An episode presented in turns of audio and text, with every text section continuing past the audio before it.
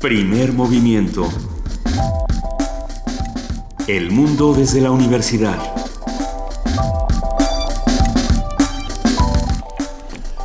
Muy buenos días, son las 7 de la mañana con 3 minutos de este 20 de enero de 2016 y arrancamos aquí en Radio Universidad, primer movimiento. Queridísima Luisa Iglesias. Querido Benito Taibo, muy buenos días. Buenos días a todos los que nos están escuchando. Muy buenos días a nuestra jefa de información, Juana Inés de ESA. ¿Cómo estás, Juana Inés? Muy bien, muy bien. Aquí este, pensando cómo podremos hacer para tener, para vivir eh, una cantidad así, así pobrecita, como nada exorbitante, como dijeron de la cantidad que por la que acusan a Moreira en España, 200 mil euros. Dijo su... Ah, nada exorbitante. Ajá, ah, dijo uno de sus exfuncionarios que en realidad no era nada exorbitante, que tampoco nos pusiéramos en ese plan. Que era lo que, lo que usaba así para el gasto corriente, para, mm. para la compra y así. Más grave que eso es en redes sociales grupos que han aparecido para defenderlo. Ah, varias páginas de Facebook y de Twitter de nuestro amigo Moreira, entre ellos uno que rápidamente se anotó para para decir que era su amigo. Es este, este hombre Catón.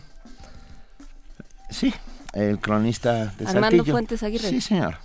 Diciendo que era su amigo y que él no podía creer que fuera tan mala persona. Bueno, creo que creo que es válido que expresen lo que tengan que expresar, para eso están las redes pues sociales. si Catón quiere poner su cara, su nombre y decirlo, pues adelante. Que expresen lo que tengan que expresar, pero que las leyes sean las que decidan qué es lo que está haciendo este personaje. Perdón, uno no puede dejar de pensar eh, qué amistades tienes, querido.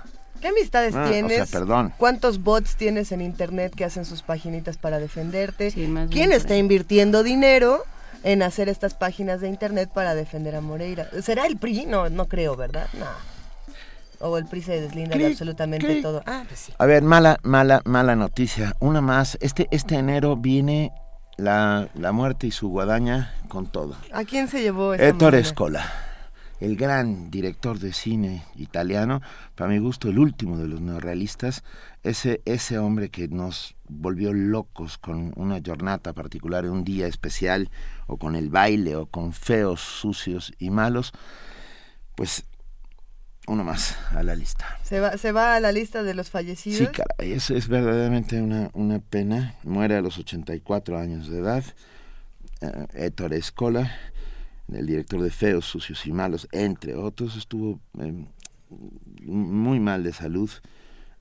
Nos queríamos tanto, nos amábamos tanto, también es una de sus grandes, grandes películas. Si no han visto ustedes alguna película de Héctor Escola... Este es el mejor momento para hacerlo. El mejor, el mejor momento para hacerlo. Es de verdad una, una verdadera pena. Lo es, este sin duda lo brevísimo segundo de silencio fue en memoria de el grandísimo Héctor Escola. Pero bueno, hoy es miércoles y tenemos, arrancamos hoy con la radio. Hoy.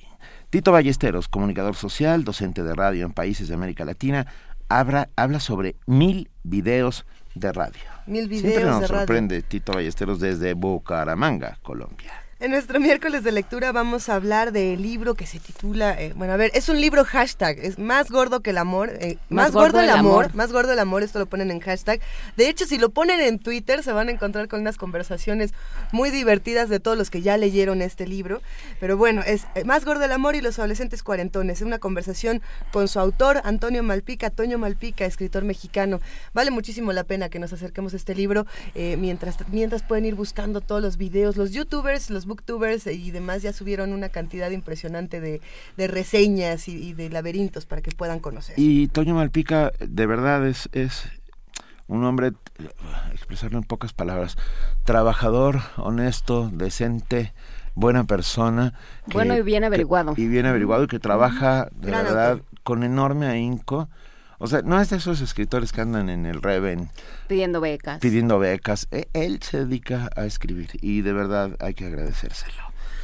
Eh, tendremos la colaboración, por supuesto, de la Dirección de Danza con Angélica Klein, su titular, que nos habla sobre los talleres libres de danza, inscripciones y presentaciones. En la colaboración de la Dirección General de Artes Visuales del Museo Universitario de Arte Contemporáneo, el MUAC, vamos a hablar esta mañana con Ignacio Pla, él es jefe de proyectos públicos y comunidades. Va a hablar esta mañana sobre la Jornada Internacional La Tortura en México, práctica sin freno.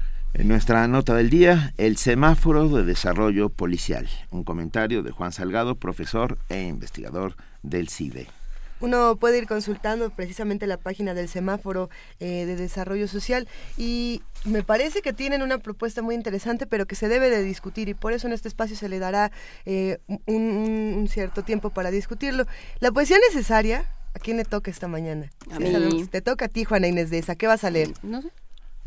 ¿Quieres, ayuda del hashtag poesía necesaria en redes sociales? Sí, muchas gracias. Arroba P Movimiento, diagonal primer movimiento UNAM.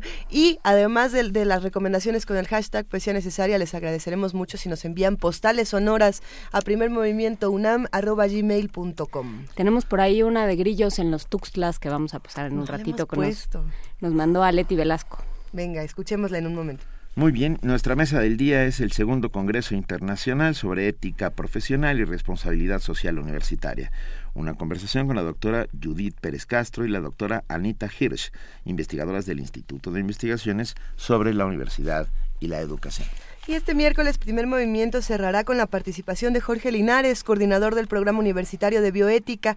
Jorge va a hablar sobre el informe de la OCDE sobre el sistema de salud, segunda parte. Venga. Pero bueno, ya. Porque la primera no fue suficiente. La primera fue espeluznante, a ver cómo nos va con la segunda. Son ya las 7 de la mañana con 9 minutos y está con nosotros nuestra compañera Cindy Pérez Ramírez para nuestro primer corte informativo, el de las 7 de la mañana. Muy buenos días, Benito, Juan Inés, Luisa. Buenos días a todos. Buen día, Cindy.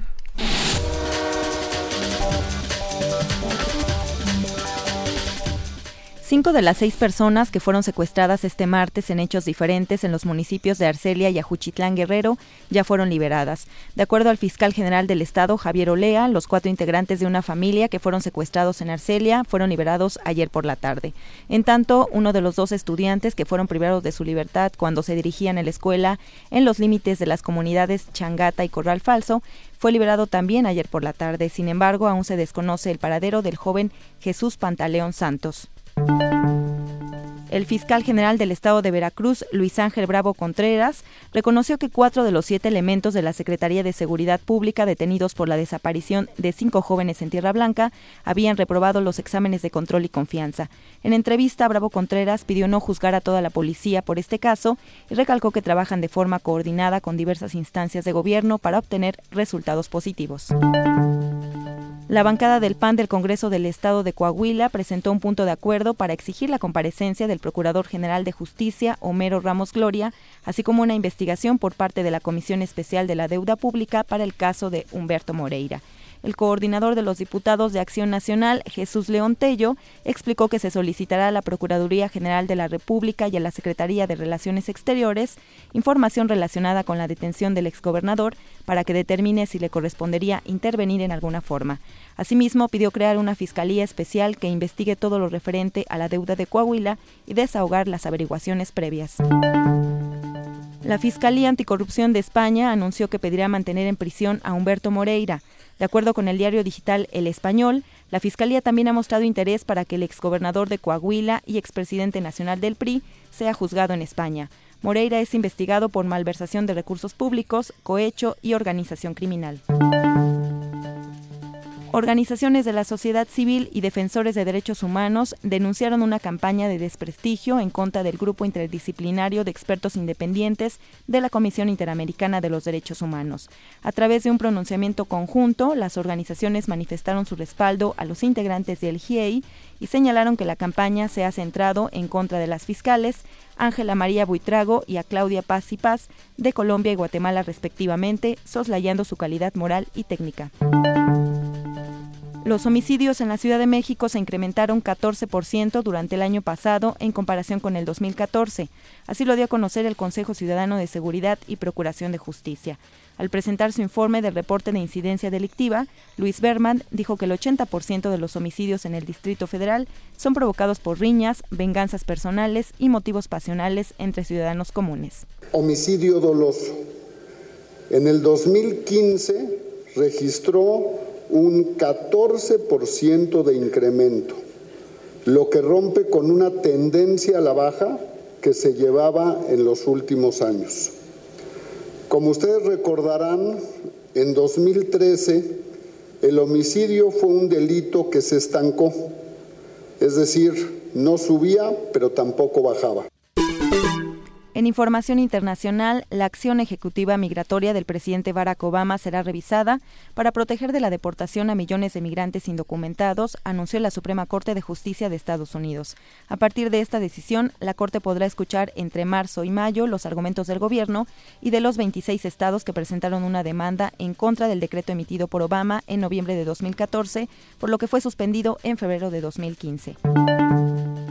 En Washington, el presidente hondureño Juan Orlando Hernández firmó un acuerdo con la Organización de Estados Americanos para conformar la Misión de Apoyo contra la Corrupción y la Impunidad en Honduras, MASIC, que busca asesorar y monitorear al país para combatir la corrupción y mejorar sus instituciones. Queremos la instalación de la MASIC en Honduras para apoyar, orientar, supervisar y colaborar activamente en el fortalecimiento de las instituciones nacionales que son las responsables finales de derrotar la corrupción y terminar con la impunidad en el país. Porque quiero ser claro en algo, de muy poco sirve actuar con el apoyo internacional y que las instituciones queden tan débiles como siempre.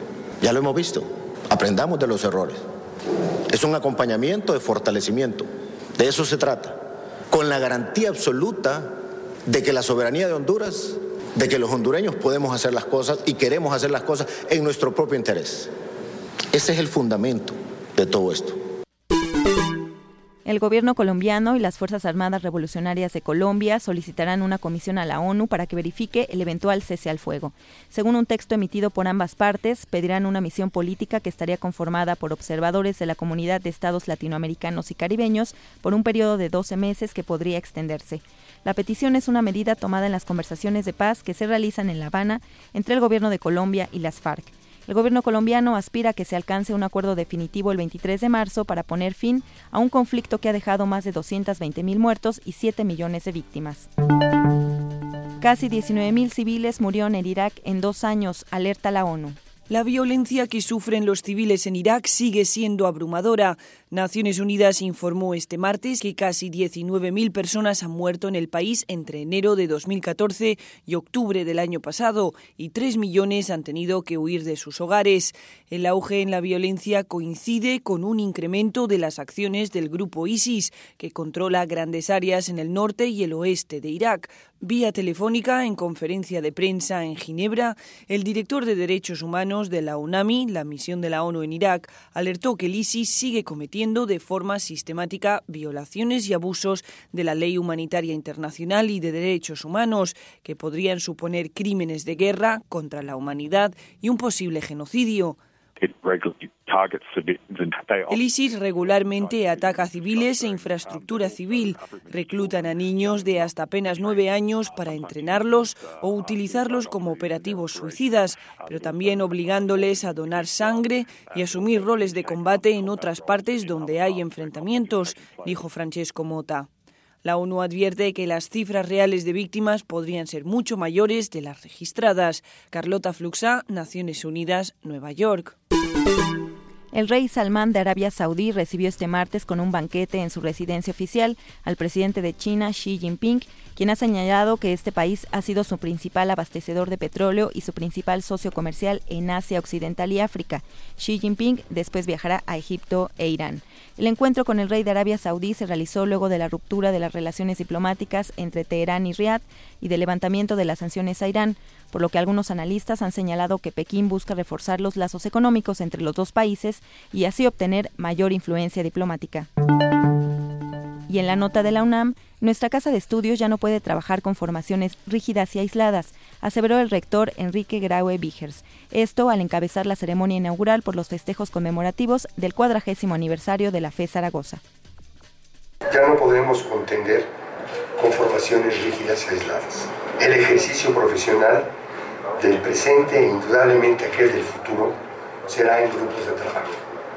La salud lo requiere y los problemas de investigación serán cada vez más complejos y requerirán para su solución de respuestas desde las distintas disciplinas. En ello, las facultades de estudios superiores llevan la delantera. Enseñan, trabajan y generan conocimiento desde la multidisciplina y esto les asegura un futuro mucho más prometedor. Si la universidad debe crecer en los años por venir, deberá de ser con esta orientación, de la cual sus fundadores fueron visionarios y ustedes la realidad.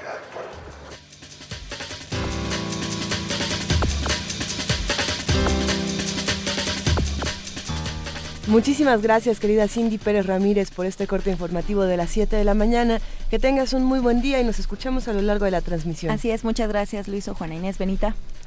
Buen día. Luis y Benita. Luis y Benita. Gracias, querida Cindy. Gracias.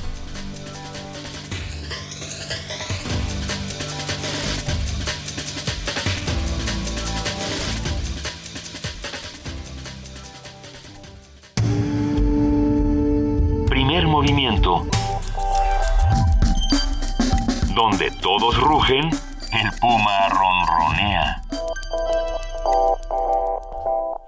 7 de la mañana con 18 minutos y ya tenemos en la línea a Tito Ballesteros, comunicador social, docente de radio en países de América Latina. Muy buenos días, Tito. ¿Hace frío en Bucaramanga? Pues eh, buenos días. Bueno, en la ciudad de Bucaramanga, mm, por estos días, Colombia presenta una situación de sequía por el conocido fenómeno de El Niño. Así es. La temperatura en nuestra ciudad suele ser de 30 grados pero dada esta condición de, de sequía que se presenta en el país, lo que hemos conocido es que en Colombia la temperatura ha aumentado 4 grados en Colombia. Bueno, lo cual quiere decir que realmente es prácticamente asombroso y el calor se registra en todo el país. Eh, también estamos viviendo una preocupación del gobierno nacional por el tema de la sequía de los ríos, de los lagos, de las lagunas, y en ese sentido, pues eh, hasta marzo tendremos un momento muy fuerte de sequía y luego de marzo hasta agosto se presentaría también un fenómeno de sequía en el país. Quiere decir que no estamos nada bien con el tema de la energía, el racionamiento, en fin. Entonces, por esos días tenemos calor en toda Colombia. Bueno, bueno, pues les mandamos un abrazo. Un abrazo a Colombia. Pero a ver, hoy nos vas a hablar de videos. Bueno, sí, pues gracias por la solidaridad. Hoy vamos a compartir un tema relacionado con eh, la radio y que tiene que ver con el asunto de los videos. Videos en un portal eh, que tenemos a través del blog Radios de América y es un portal que también tiene un canal en YouTube y allí encontramos videos de radio. Esta semana estamos publicando mil videos de radio, mil. Es una situación realmente imperdible. Sabemos que este es un espacio para reflexionar sobre el medio de comunicación y para las personas que nos escuchan y que están interesados, estudiantes de comunicación social, profesores o radialistas en general, pues este canal nos ayuda, digamos, eh, nos ofrece unas ayudas en relación con videos relacionados con películas de radio. Tenemos 19 películas de radio disponibles en Radios de América para que usted las pueda usar en sus talleres de radio. O 74 videos sobre las radios locas en América Latina. Experiencias desde hospitales psiquiátricos, 74 videos. Radios evangelizadoras, 23 videos. La radio y el sonido, los efectos de sonido y la importancia del sonido en la radio, 42 videos.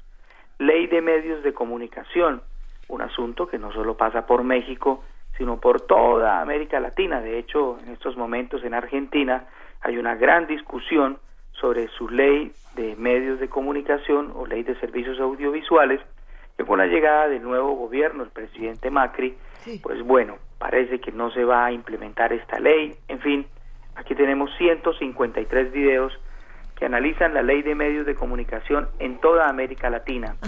Edición de radio, 58 videos para quienes quieren aprender a editar.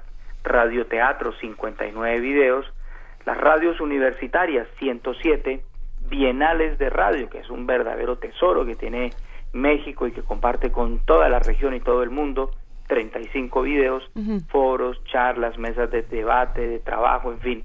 Radios indígenas 71, radios infantiles 21 videos, tutoriales de radio para que aprendamos a hacer mapas, infografías, líneas de tiempo, en fin, 63, radios penitenciarias hechas desde la cárcel, desde la prisión, 26 videos, canciones de radio, 32, personajes de radio, 50, radios comunitarias 32, historia de la radio en América Latina y el mundo y por países 78 videos.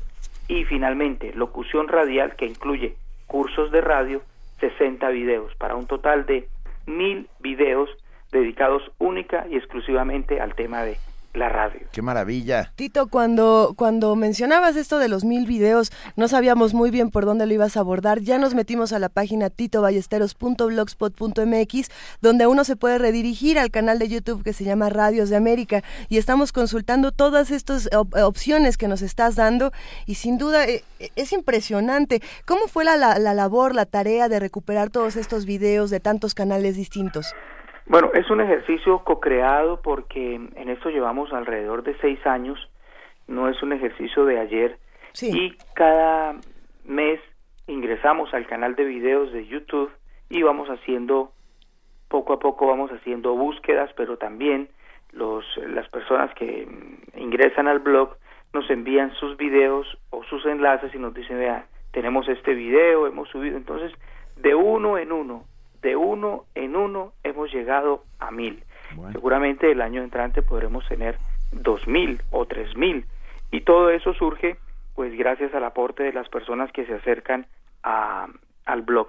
Y bueno, pensamos que realmente es una gran posibilidad para quien realiza su trabajo de grado. Claro. O por qué no, para un investigador, para un físico, un matemático, un químico o cualquier persona que orienta a otra en el tema de la comunicación radiofónica, pues allí hay un depósito en el que podemos beber toda esta información que es fruto del trabajo de otras personas. Nosotros realmente hemos creado algunos videos, pero aquí hay más videos, digamos, ajenos que propios, pero es lo que bien anotan ha sido es la búsqueda la que nos lleva a tener en un mismo lugar todo este material disponible para todos los que quieran ingresar a, al canal de YouTube. Les deseamos que tengan mil videos más en Radio de América y también, bueno, ir viendo qué otro tipo de categorías se van a ir formando a lo largo de los años. En este momento hay muchas y vamos a ver qué es lo que ocurre. Tito Ballesteros, te mandamos un inmenso abrazo. Hacemos la invitación una vez más a que todos visiten el blog titoballesteros.blogspot.mx,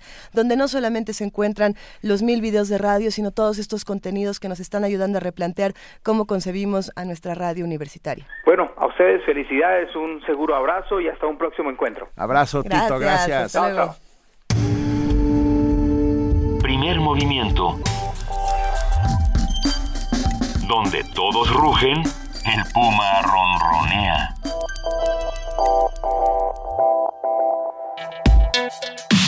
Miércoles de lectura. Más gordo el amor es el nuevo libro de Antonio Malpica. Se trata de una historia moderna, fresca y divertida que trabaja el concepto de amor y el de amistad verdadera. Simón Jara, mejor conocido como el Charro, es un psicólogo de profesión que dedica la mayoría de su tiempo a sus jóvenes pacientes. Desde chico, Simón nunca esperó grandes cosas de la vida, solo lo necesario para ser feliz, pero a sus más de 40 años el destino le ha preparado un suceso que transformará radicalmente su vida y lo llevará a emprender un ajuste de cuentas con el pasado. Por cielo, mar y tierra, Simón se empeñará en encontrar a Majo, su amor de secundaria, una hazaña que no logrará solo. Como en los viejos tiempos, llamará a sus inseparables amigos de la escuela El Pollo y Medina. Hashtag más gordo del amor es. una novela juvenil capaz de llevar al lector del humor a las lágrimas y de regreso. Para platicar de esta obra, hoy nos acompaña en el estudio su autor, Antonio Malpica, escritor mexicano al cual queremos mucho. Muy buenos días, Toño. Hola Benito, gracias, ¿qué tal? ¿Cómo están? Un placer. Hola Luisa, hola. Bienvenido, hola Juan Inés. ¿Cómo estás? Pregunta clave, ¿escribe Toño Malpica o Antonio Malpica? Los dos. Porque pero luego firmas como Toño Malpica, ¿no? Sí, por supuesto, sí. Tengo más libros como Toño que como Antonio, creo. ¿Por qué? Cuéntanos este desdoblamiento de personalidad. Sí, pues, pues es raro. Decía, decía Bev que, que soy como las monjas o las cabareteras, que me pongo varios nombres. Este, no, tiene que ver sobre todo con la edad lectora, ¿no? Mm. Suelo firmar como Toño cuando creo, porque luego me equivoco, que el libro es para niños y Antonio cuando creo que es para jóvenes o más para arriba, ¿no? Aunque ya a estas alturas del partido ya, ya me enteré que, los libros los puede leer cualquiera, ¿no? Sí, sí. que yo creo que sería el caso de, de, Más Gordo el Amor, ¿no? Es una novela, lo, lo platicábamos ayer en, en, la Junta de Redacción, es una novela para adolescentes, pero para adolescentes de cuarenta y tantos, ¿no? O sea, para mí. para todos, para todos, sí. Es una de estas novelas que suceden en un coche, básicamente, que suceden en el, en el camino y que, ¿Es, y un son, road book o qué? ¿Eh? sí, es una road novel donde pues los tres amigos de la secundaria van en una misión, cada uno con muy distintas motivaciones, cada uno con historias de vida muy distintas, pero los tres en busca de, de eso que tenían cuando estaban en secundaria y que de pronto ya no tienen, ¿no? En busca de sí mismos. Tal cual. Finalmente, ¿De quiénes ¿no? eran? El, gran, el, largo viaje hacia, hacia ti mismo. Sí. A ver, Antonio Malpica, cuéntanos entonces, ¿de qué va Más Gordo el Amor? Híjole, pues, pues va de, de algunos exorcismos también, ¿no? Hay que decirlo. Porque yo siempre quise escribir una historia de amor, ¿no? así atascadota, ¿no?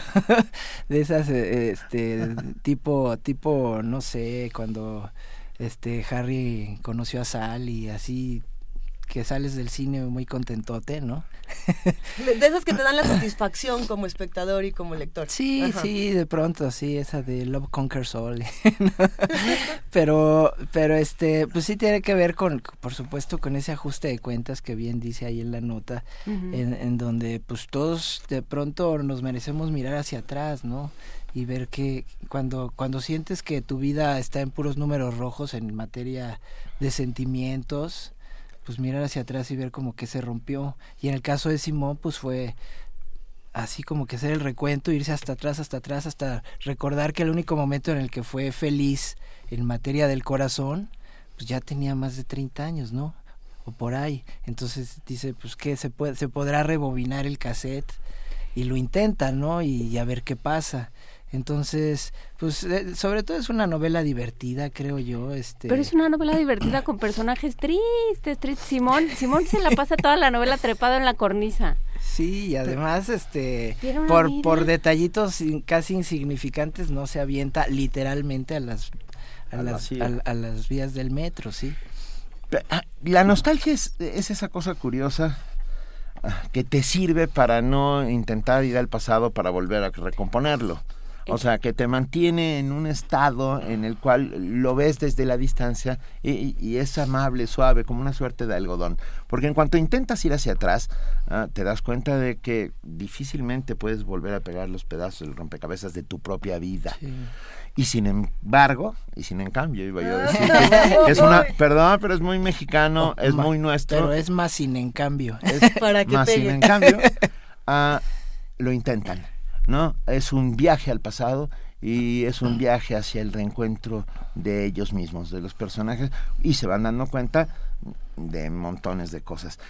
Escribes para el público más difícil del mundo, Toño Malpica, uh, para los jóvenes, que son hipercríticos y simultáneamente uh, fans del infierno. Quiero decir, o, o te, a, te aman, te aman, te aman, o te odian, te odian. Pero te, te piden odian. cuentas, te aman, ah, pero te ah, piden, te cuenta. piden cuentas. Oye, y, no. y, te regañan, ¿eh? Ajá. ¿Cómo te, te relacionas mucho. con tu público, Antonio? Pues afortunadamente bien, ¿eh?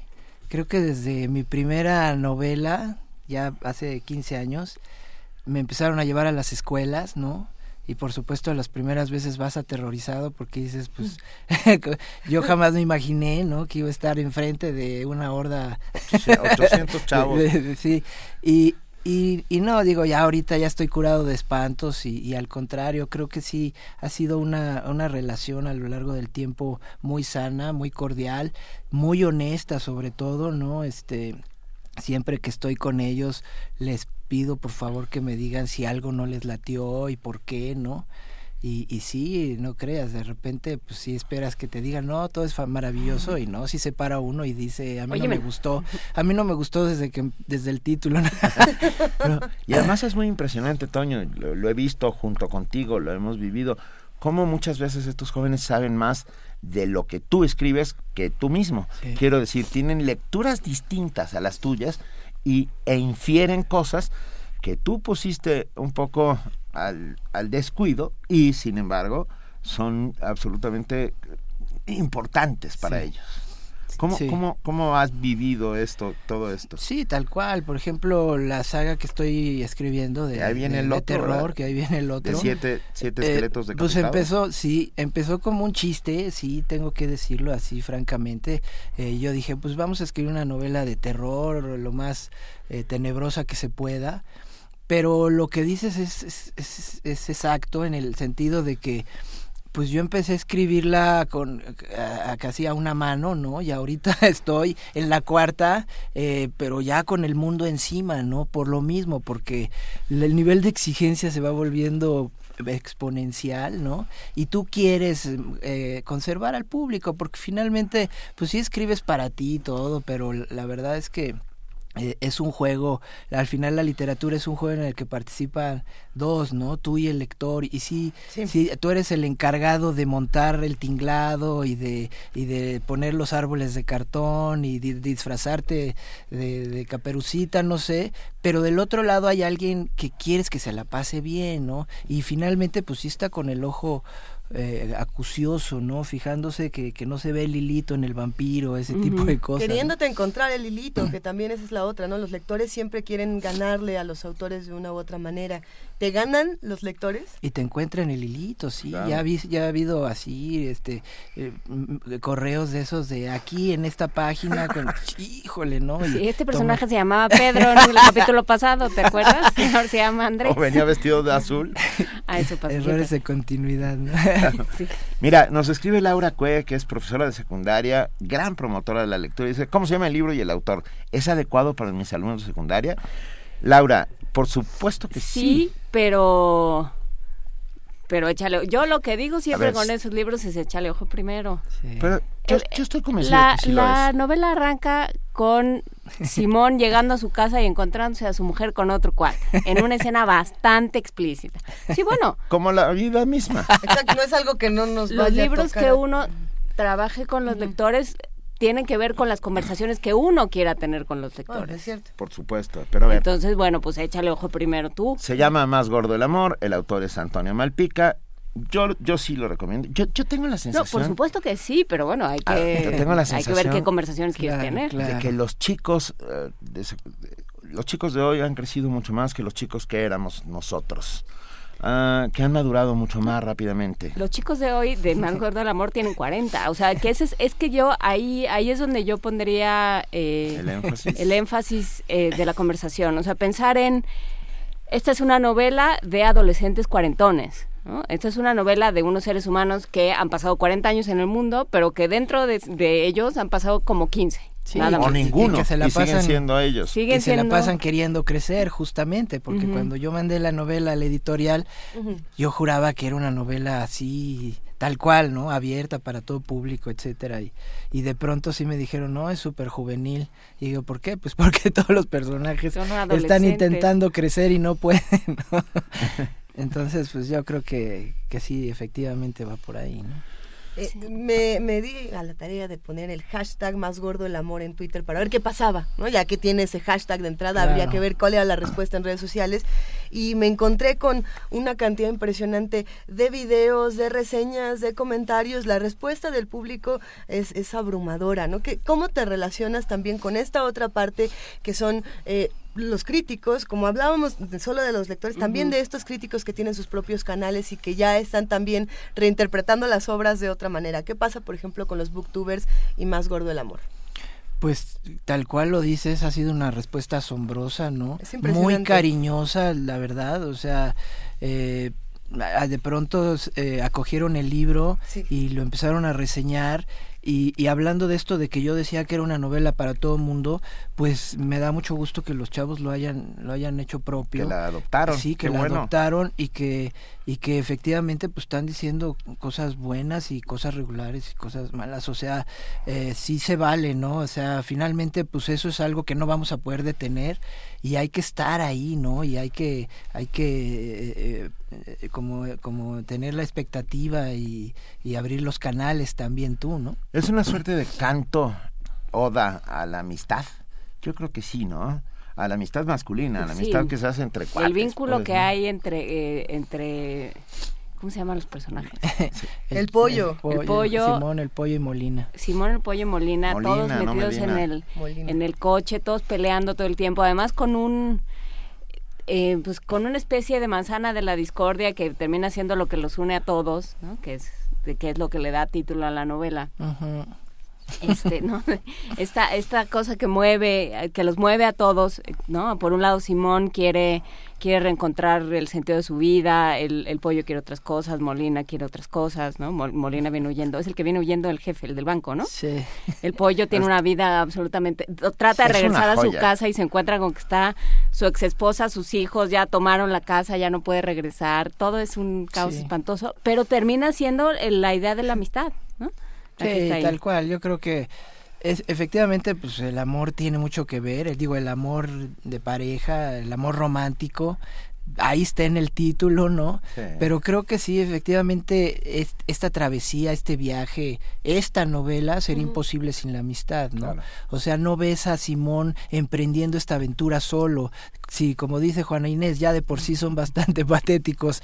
Eh, verlo a él solito, ¿no? Ahí caminando por las playas de Campeche, sin, sin nadie que le tire un lazo, pues ya yo creo que al final terminas, pero tú, tú solito aventándote a, a las vías del metro. Entonces sí, por supuesto hay esta coraza de la amistad que es lo que ayuda a, que, todo se desenvuelva y, y, entre comillas todo, todo llegue a buen puerto, ¿no? Mira, un fiel amigo y radio escucha que hace comunidad con nosotros siempre, Diogenito, dice, oh, te, te, lanzo un elogio bien bonito. Si lees Más Gordo del Amor y ves Nos amábamos tanto de Torescola, vas y agarras a besos a tus cuates. Grandes ambas obras. Ah, Ah, Qué importante es eso. Y aquí te echan un torito. Bueno, nos lo echan a nosotros y te lo echamos de regreso. Oscar Pellicer nos dice, díganle a Toño que les hable de su trayectoria musical. Es fabulosa. Yo he sido su baterista 20 años y sé lo que digo. Cuéntanos, esa parte de ti no la conocemos. Yo sé que tocas el piano, pero cuéntanos más, Toño. Pues ahorita digo así, saludos a Oscar Pellicer, de veras, tiene razón, es, mi baterista desde hace tanto, es casi como conservar el peluquero, el confesor o la novia, que de pronto es más difícil, ¿no? Este, sí, nunca nos hemos peleado y al contrario, ya, ya hacemos una simbiosis muy padre. Pues desde hace 20 años nos juntamos en su casa a echar jamming, ¿no? Y han salido, por supuesto, experimentos interesantes de grupos, nosotros somos más yacerones pero ahorita tengo este proyecto de grupo de terrock infantil, ¿no? Terrock. Terrock infantil que se llama se llama La Cosa Monstra. Ah, claro. Y este y pues ahí andamos haciendo desfiguros de pronto en donde nos invitan. Qué divertido. Sí. Y espérate porque yo sabía que algo así iba a pasar. Pues, y, ahí, y ahí va. A ver. Va a meter un piano de color. No. Aurea, Aurea Grajales dice tengo una duda personal. ¿Le pueden preguntar a Toño Malpica si estuvo en prepa 5 en el salón 601 en el año 85? Y que le debes dinero. Más gordo el amor. No, porque Así le debes dinero. Más gordo Así empiezan los, los las a ver. No, no digo, al menos no sobrio. No, tú eres de satélite, ¿no? Y lo cuentas. Sí, no eres de prepa 5. No, yo soy de del Colegio de Bachilleres 5, Ciudad Satélite.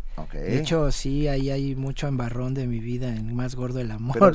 salió Salón 601, ¿no? No, no, no. este, De ahí de colegio de bachilleres brinqué a la facultad de ingeniería y luego con unos tequilas hablamos de eso, pero... A ver, Toño, eres ingeniero, músico, escritor de literatura juvenil. ¿Qué, ¿Qué, pasa dentro de tu cabeza? ¿Y qué tanto de todo lo que pasa se refleja en Más Gordo del Amor, que es muy biográfica, al parecer también? Sí, yo creo que nunca fui a un psiquiatra a tiempo, ese es el problema. nunca conocí, conocí un Simón Jara en la adolescencia. Pues no sé, digo, eh, siempre lo he dicho de alguna manera, lo que, lo que he hecho a lo largo de mi vida es eh, tener el radar prendido, es decir, este, como que tratar de, de, ser muy perceptivo a esas señales que te manda la vida de por dónde tienes que caminar, ¿no? Por dónde va a estar más, más luminoso el sendero y, y, y, ya me voy por ahí. Entonces sí, de pronto yo creo que es por aquí, pero es por acá y así me he ido acorralando eh, la vida desde que quise ser ingeniero hasta que terminé escribiendo para chavos, ¿no? Esa es mi única explicación. ¿Y qué es lo que te gusta a ti? Exactamente. No, pero no, ah. pregunto, ¿qué es de todas esas inmensas posibilidades, qué es lo que más te gusta? ¿Qué es lo que dices, aquí estoy, esto es la neta. La pues. pasión. Pues caí en las letras para, para chavos y no fue nada más porque me aventó el vendaval, ¿no? caí y lo, lo, probé, me encantó y aquí estoy desde hace 15 años y, y, la verdad es que lo disfruto muchísimo, ¿no? Tanto de un lado como del otro, o sea, me refiero a que también hace hace 16 años yo no sabía de letras infantiles más que El Principito, ¿no? Ni siquiera había leído Momo ni Peter Pan, entonces este me quedé, o sea, tanto como lector como escritor y eso es lo que más disfruto, lo cual no significa que, que no siga amando el teatro, por ejemplo, porque yo entré al teatro, a, a las letras por el teatro, o la música que también sigo practicando mucho, ¿no? Y hay muchas otras cositas, ¿no? Que también me gustan mucho, como los tacos al pastor, pero bueno. Que, que serán parte protagonistas de muchas novelas también, los tacos. Ya les toca, sí. Eh, que, por ejemplo, pensando entonces en, la carga biográfica, en toda la, cantidad tan variada de temas que tocas en todas tus novelas, en los géneros distintos, eh, ¿qué retos piensas que va a enfrentar ahora la novela juvenil a partir de este momento? ¿Se está reconfigurando o sigue igual? Mira, yo tal cual creo que, y, es un poco también mi apuesta, que finalmente jóvenes eh, chicos, grandes, ya sea de una época o de la otra, pues traemos el mismo chip, ¿no? O sea, eh, de pronto sí es cierto que cuando abres los ojos, a veces en, estos tiempos te recibe una tableta y a lo mejor una película en Netflix y hace 100 años, pues no era a lo mejor este la pianola de, de, tu abuelita, pero, pero yo creo que estamos configurados en el hardware de la misma manera. Entonces, le apuesto mucho en la novela, en las películas, en todo lo que viene para jóvenes, grandes, etcétera, pues nada más que sean buenas historias y bien contadas, ¿no? O sea, más gordo el amor está contada así en dos tiempos, ¿no? Y, y te das cuenta de alguna manera que los chavos en los ochentas pues eran son los chavos ahora no nada más que con, con menos información sí pero yo creo que este si antes te daba penita pasarle el papelito a la chava a través del salón, pues ahora te da penita mandarle un WhatsApp, pero igual te retumba del mismo modo el corazón para decirle me gustas, ¿no? Claro. Sí, ya eso hay que apostar. Tienes un proyecto nuevo. Nos, eh, te mandaron o, nos dijeron, nos prometieron que ibas a venir a contarnos de un proyecto nuevo. ¿Quién? ¿Quién te editorial. ¿Eh? O sea, ¿no? Ajá. No, bueno, estás, estás haciendo una más de, la saga de siete Sí, claro. Ah, bueno, sí. Yo, yo, vi el lomo. No, no digas que no. Enseñaste el lomo en Facebook. Sí, yo ya a las 12 ya se revela eh, la portada y todo. ¿Y, el nombre no se ha dicho el todavía? El nombre, sí, ahí va a salir todo pues también. una primicia. Sí, bueno, pues, el nombre... Ah, eso, eso. El nombre se llama Harry Potter y el prisionero de Azkaban. Oh. no, no es cierto. El destino y la espada. Qué Es el título. Ah, Gran título. De la cuarta. No es que sea nuevo el proyecto, de hecho tiene ocho años y... Es Nocturno Belfegor la... La, primera es Siete esqueletos decapitados, eh. Nocturno Belfegor, El llamado del estirpe. Y ahora la que viene. Y ahora El destino. ¿Y, ¿Y hoy a las 12 la presentan? Hoy, no, hoy a las 12 ah. se presenta, o sea, en, redes se así. Lanza. Digamos que aparece ya en la portada yo hago ahí la presentación, ahí muy formal. Salgo de frac con una copa de coñac en la mano. No es cierto. Como Agustín Fueron, fueron, ¿Qué onda? Fueron, no, fueron a mi casa y ni me peiné, ahí salgo como tal. Pero bueno, pues es, es parte de la aventura. Te digo, ocho años escribiendo esto. Se va a ir a diez, por supuesto, yo creo, pero bueno Ahí les, ahí, ahí les, les paso el tip que escribir una saga. sí, ahí les paso que si quieren escribir una saga, piénsenlo bien. Sí, A ver, ah, hay que contar que Toño Malpica gana el noveno premio iberoamericano SM de literatura infantil y el juvenil. el décimo. ¿El, ¿El qué? El, décimo primero. décimo, primero, perdón, ¿qué dije? Noveno, viste, al revés. Leíste Se llama dislexia. ah, bueno, ah, por lo cual lo felicitamos muchísimo. Ángel Custodio dice, Bachilleres 5, gran fábrica de locos. Un abrazo a todos. y luego uh, Claudia Guerrero pone Ulises 2300 porque lo están dando en paquetes en escuelas, lo cual nos da un enorme gusto. Yo, yo creo que fue lo primero que leí tuyo. Hace ya... ¿Qué? ¿13 años por ahí? Gran Angular. 12, porque sí fue en 2003 cuando salió. Fue, donde nos conocimos. Tenemos una Tenemos regalo, Hay regalos. Vamos a dar tres más gordo del amor, pero en formato electrónico. Entonces, ah, Vania Nuche tiene los códigos de tiene la llave secreta del internet para abrir el código que abre el libro electrónico. Vamos a dar uno por teléfono al primero que nos llame al 55 36 43 39, uno por Twitter. Que estamos en arroba P Movimiento, con lo que nos escriban con el hashtag más gordo el amor, que ah. y además se van a unir a una discusión divertidísima que está en internet. Y también tenemos uno más uno en para Facebook. Ahí pónganlo en el, muro. El primero, que, escriba en el, muro de Facebook. La primera publicación que aparezca, Vania Noche se va a poner en contacto con todos ustedes. Eh, les pide por favor que tengan cuenta de iTunes, es importante para que puedan descargar el libro, si no el código no les va a servir pues de nada, al parecer. Eh, muchísimas gracias, Antonio Malpica. Es un verdadero privilegio haber podido platicar contigo y enterarnos de tantos secretos de esta novela, de la que sigue y de, todas las demás. No, muchas gracias por invitar. ya tenía ganas de venir. No, bueno, pues esta es tu casa. Es nos escribe psicólogo de parejas y dice, bien por Toño, orgullo de escritores mexicanos, te abrazo desde Cancún. Ah, pues invítame el abrazo allá. Con mucho gusto. Gracias, Toño Malpica. Nos veremos muy pronto. Esperamos con ansias la salida de esta nueva novela. Ya no vamos a repetir el título para que estén todos muy pendientes a las 12 del día. ¿eh? Está editada por Océano, por supuesto. Sí, sí, y, buenísimo. La verdad es que ha sido, te digo, una aventura en muchos sentidos, muy contento y, para largo. ya viene después la quinta y, se acabó. Pues vuelve pronto, Antonio, para que sigamos platicando. Mil gracias, de Gracias, Luisa. gracias, Benito. Gracias, Juana Inés. Gracias. Primer movimiento. La vida en otro sentido. Son, las siete. Son las siete, Benito. Tú y yo somos como Humpty Dumpty, pero de radio. Lo somos. Eh, lo somos. Con entusiasmo. A ver, no, no nos va a salir si lo volvemos a intentar. Son, las 7 de la mañana. sale perfecto. Venga, son las 7 de la mañana con 49 minutos y ya tenemos en la línea a Angélica Klen, directora de la titular de la Dirección de Danza, que nos va a hablar sobre un tema francamente bueno y bonito destacados del ballet cubano. Muy buenos días, Angélica, bienvenida. Hola Benito, ¿cómo están? ¿Cómo están Luisa y Juan Inés? Un gusto en saludarlos. Como siempre es un gustazo escucharte, Angélica. Eh, extrañamos que estés aquí en la cabina, que nos encanta platicar contigo, pero bueno, el teléfono no hará la diferencia. Vamos a hablar de ballet cubano. Fíjate que eh, quiero hablar así como de unos highlights que han ocurrido últimamente en Cuba, que me parece interesante que la gente está enterada. Sí. Eh, eh, mañana se cumple un mes de que Alicia Alonso cumplió 95 años. Wow. Entonces, bueno, le hicieron un, en el mes de diciembre, que el 21 de, diciembre pues cumpleaños, le hicieron un festejo por los 95 años. Y por otro lado, eh, me imagino que han oído hablar de esta famosa figura del ballet, Carlos Acosta, que bailarín cubano, que ha hecho una carrera muy, muy importante en todo el mundo, especialmente en el Royal Ballet. Y bueno, eh, Carlos Acosta a sus 42 años decidió retirarse, se retiró el año pasado recientemente con una versión que él coreografió que se llama Carmen.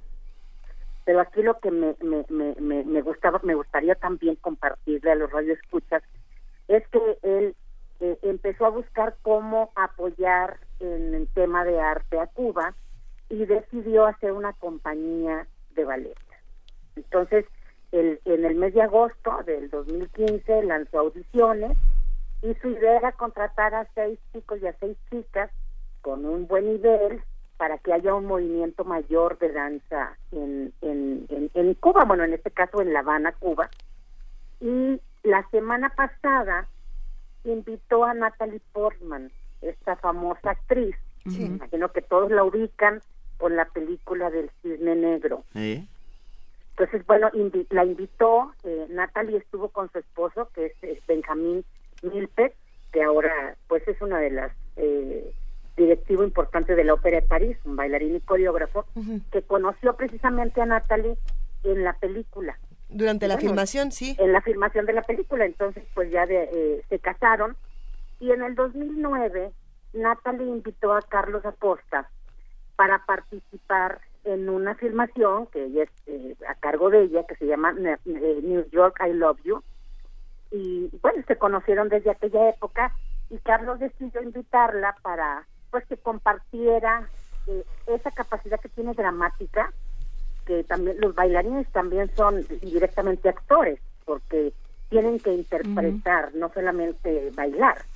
Eh, generalmente muchas obras tienen argumentos y eso implica que pues tengan una, una capacidad de dramaturgia importante. Entonces, bueno, Natalie fue a compartir con ellos, eh, hablarles de esa importancia de la, de, de, de, la actuación, este, compartir algunos secretos de ella y este y bueno se hizo pues fue una un momento importante en la isla verdad en donde esta actriz va pues aportar a, soportar también el trabajo que están haciendo estos muchachos. Y bueno por supuesto también la recibió Alicia Alonso y, y demás no entonces pues es, es, es interesante ver cómo se están abriendo todos los caminos. Y, y, y, bueno tú dices bueno una chica que hizo el cine negro pero que no bailó. O sea ella tenía una doble este, que hacía pues todas las, las las partes de danza no pero pero bueno o sea eh, eh, está habiendo un movimiento importante este en, en La Habana este este semillero de grandes bailarines y pues esperemos que esta compañía este pues traiga muchas cosas buenas en un futuro también para para la danza en el mundo no Esperemos que, así sea. Es, es curioso este asunto que platicabas, Angélica. Eh, yo tenía la idea, y quizá estoy equivocada, de que Natalie Portman sí había practicado muchas de estas secuencias de danza y que sí había hecho un ejercicio, pero no, ¿verdad? Hizo las cosas, o sea, mínimas, se puso las zapatillas, hizo cositas, pero su fuerza realmente era la actuación. Ella tenía una doble de, de, del American Ballet Theater, que fue la que hizo todas las pues las cosas con, con, con más rigor técnico, ¿verdad? Para para para trabajar pues ya ese nivel pues sí se requiere pues un, un rigor importante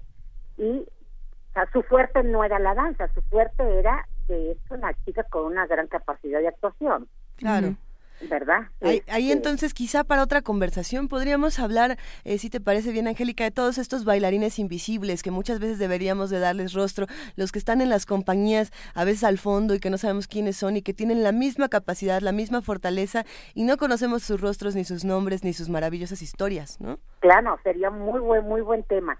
Y como ya saben que la danza es un derecho de todos, no se queden sin escribir. Eh, tenemos el proceso de inscripciones de los talleres libres, Luisa, hasta el 29 de enero. O sea, no hay excusa. De lunes a domingo, de 7 de la mañana a casi 9 de la noche, a la hora que quieran hay clase. Creo que sería maravilloso que, que una, eh, muchas de las personas que nos están escuchando que no se han dado el, el, el, el gusto de introducirse a la danza, pues aquí tienen una gran opción. La UNAM tiene una gran oferta de talleres de danza. que nos encantaría y para los que, que tienen pues con deseos de una formación o que ya están formándose eh, con algo más más este, establecido tenemos al maestro Henry Torres que quiero ver si la semana que entra nos acompaña es eh, uno de los integrantes y fundadores de Luz Boreal una compañía muy fuerte de Tijuana y viene a dar un curso la próxima semana Así es que no hay excusa para no estar involucrados en la danza. Perfecto. ¿Alguna pues. página donde podamos consultar todas las inscripciones, todos los temarios y demás? Claro que sí, www.danzaunam.mx. Excelente. Y si, se, y si se quieren ir directo a los talleres es www.talleres.danzaunam.mx. Pero si entran, a, si entran a la página de Danza UNAM, ahí hay un link que los lleva a los talleres libres de danza o que los lleva a todas las actividades. La danza es un derecho que todos podemos y debemos ejercer. Si Natalie Portman no lo hace, nosotros aquí nos vamos a meter a los talleres y algo vamos a aprender, Angélica. Claro que sí, un yo, yo, que tengo el cuerpo de Natalie Portman. Ah, claro, sí. Puedo hacerlo. Metido en un Ángel es, más gordo el amor. Me, la, me, la, debes, Benito, ¿eh? ¿Por qué? Me debes. ¿Qué te debo? ahora en febrero empezamos primero y tercer lunes con las clases de yoga en, la explanada del mundo. Prometo que ahora sí, este año sí vamos a la yoga. Muy bien. Te mandamos un beso y un, abrazo, para todos. Angélica. Hasta luego. Gracias. Hasta luego, Angélica Klen, titular de la Dirección de Danza de la UNAM. Primer movimiento. Donde la raza habla.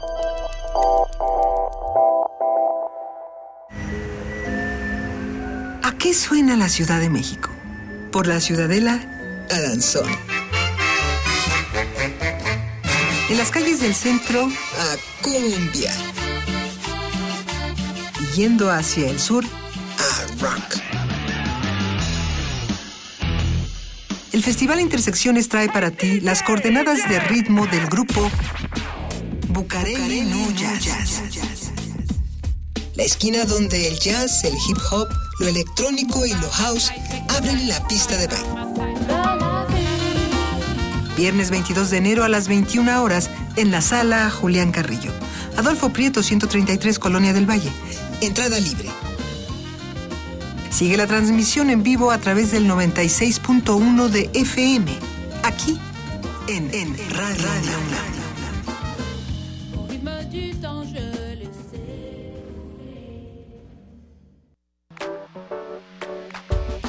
Me afilié al PT porque ayuda a las madres trabajadoras. Me afilié al PT porque apoya a los adultos mayores. Me afilié al PT porque defiende mi petróleo. Me afilié al PT porque defiende la economía familiar. Me afilié al PT porque está en contra del gasolinazo. Estoy con el PT porque apoya el deporte. Porque defiende mi salario. Afíliate, organízate y luchemos juntos por un México más justo. PT. RTC y Conaculta te invitan a conocer México es Cultura, la plataforma de Conaculta para la difusión de diversas actividades de cine, danza, teatro, música, entre otras. Se trata de una cartelera nacional que puedes consultar en español o en inglés, una línea telefónica gratuita 01800 Cultura y aplicaciones para dispositivos móviles. Para más información, consulta www.mexicoescultura.com.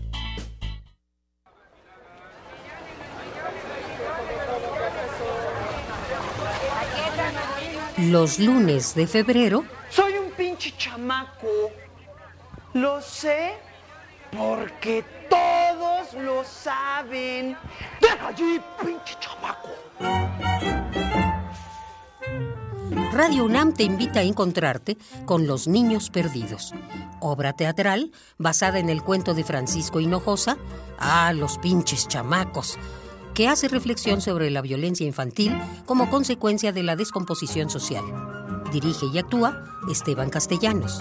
Los Niños Perdidos. Los lunes de febrero a las 20 horas en la sala Julián Carrillo, Adolfo Prieto 133, Colonia del Valle, cerca del Metrobús Amores. La entrada es libre. UNAM, Radio UNAM, Radio UNAM, Radio UNAM, Radio UNAM, Radio UNAM, Radio UNAM. Movimiento. Información azul y oro. Son las 8 de la mañana y queremos ah, ya decirles que se están ganando los libros de Toño Malpica. Lo vamos a comentar después de nuestro corte informativo, pero les recordamos nuestras redes sociales. Estamos en arroba PMovimiento, en diagonal Primer Movimiento UNAMI, en el teléfono 55 36 43 39. Para todos los que quieran eh, mandarnos postales sonoras, para los que quieran contarnos qué es lo que está pasando en su casa, en la calle, en cualquier parte, estamos en Primer Nos vamos ahora sí a nuestro corte informativo de las 8. Le damos la bienvenida a nuestra compañera Elizabeth Rojas. Muy buenos días, Elizabeth. Hola Luisa, Juana Inés, buenos días, buenos días a todos.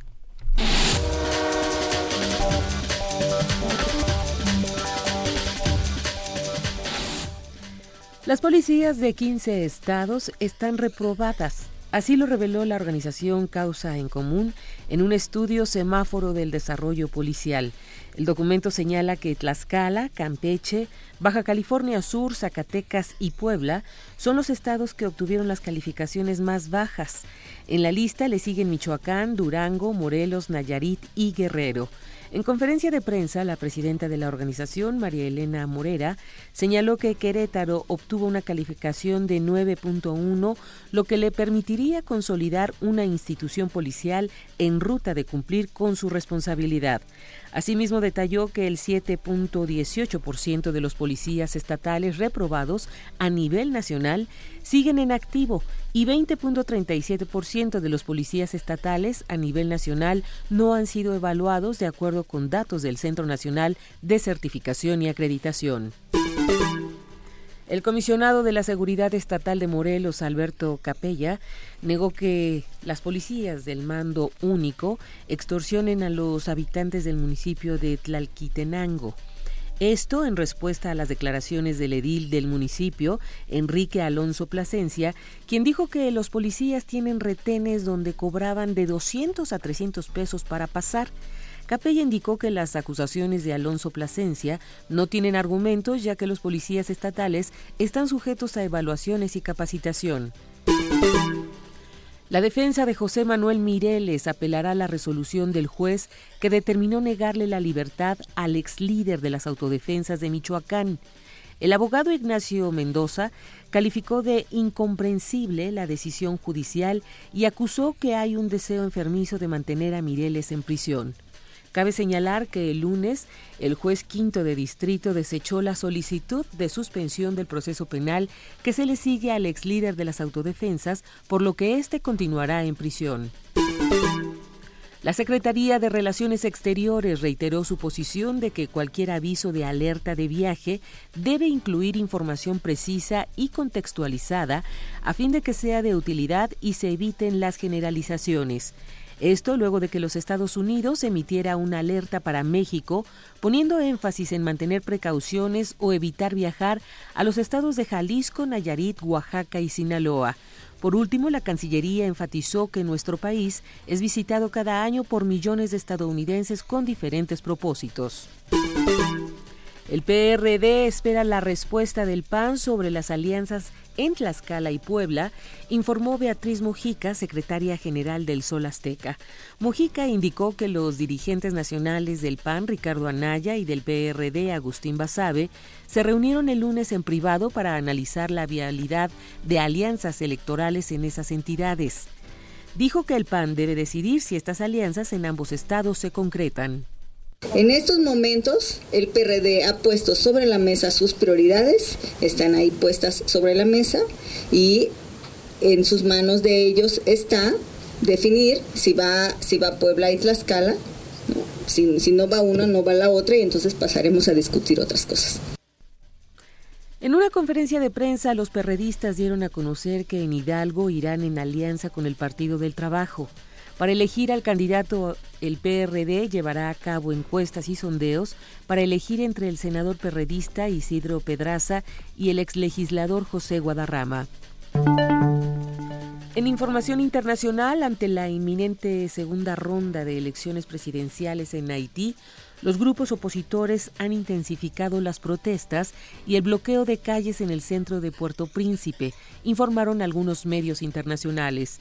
La oposición ha denunciado desde hace un par de meses que el presidente Michel Martelly, quien constitucionalmente no puede reelegirse, está promoviendo un golpe de Estado electoral.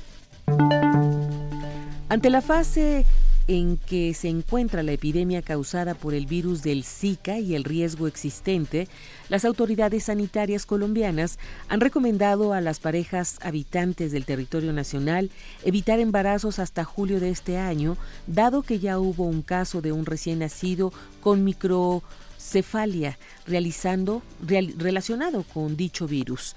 De igual manera, se recomendó extremar cuidados a las mujeres embarazadas que se encuentren en zonas ubicadas a menos de 2.200 metros sobre el nivel del mar. El Instituto Nacional de Salud informó que desde octubre pasado se han reportado 13.524 casos de Zika y 1.911 posibles casos que están siendo evaluados. El gobierno argentino emitió la emergencia de seguridad pública en todo el país durante un año para combatir al narcotráfico y el crimen organizado. Entre las medidas que conforman el plan está el que los ministerios de seguridad, de defensa y de transporte reforzaran la seguridad en el transporte aéreo y las Fuerzas Armadas podrán aplicar medidas como advertir, intimidar y hacer uso de la fuerza contra posibles amenazas. Además, crearán un gabinete de seguridad humana para coordinar las tareas que comprenden la emergencia. También se autoriza al Ministerio de Seguridad a solicitar personal retirado de la Prefectura, Gendarmería, Policía Federal y Aeroportuaria que no hayan sido condenados por delitos de lesa humanidad, enfrenten procesos penales o pasados a retiro por razones disciplinarias. Los niños refugiados, principales víctimas del invierno en el sureste de Europa. Conforme sigue aumentando la proporción de niños entre los refugiados inmigrantes en el sudeste de Europa, UNICEF alertó este martes que las temperaturas bajo cero y la nieve están empeorando su frágil condición. Muchos no tienen ropa de abrigo para el invierno ni acceso a una alimentación adecuada, además de llegar físicamente exhaustos. Su situación se ve agravada por la falta de transporte y cobijo y cuando lo encuentran a menudo carece de calefacción. En 2015, más de un millón de refugiados inmigrantes cruzaron el Mediterráneo para llegar a las costas de Europa. De ese total, la ONU calcula que aproximadamente el 25% eran niños. Sin embargo, las últimas tendencias muestran que ese porcentaje está al alza y ya representan hasta el 36% de los flujos migratorios por el continente. En un comunicado, la coordinadora especial de UNICEF para la crisis de refugiados inmigrantes en Europa, Marie-Pierre Poirier, explicó que los niños son especialmente propensos a las infecciones respiratorias, problemas digestivos y la diarrea.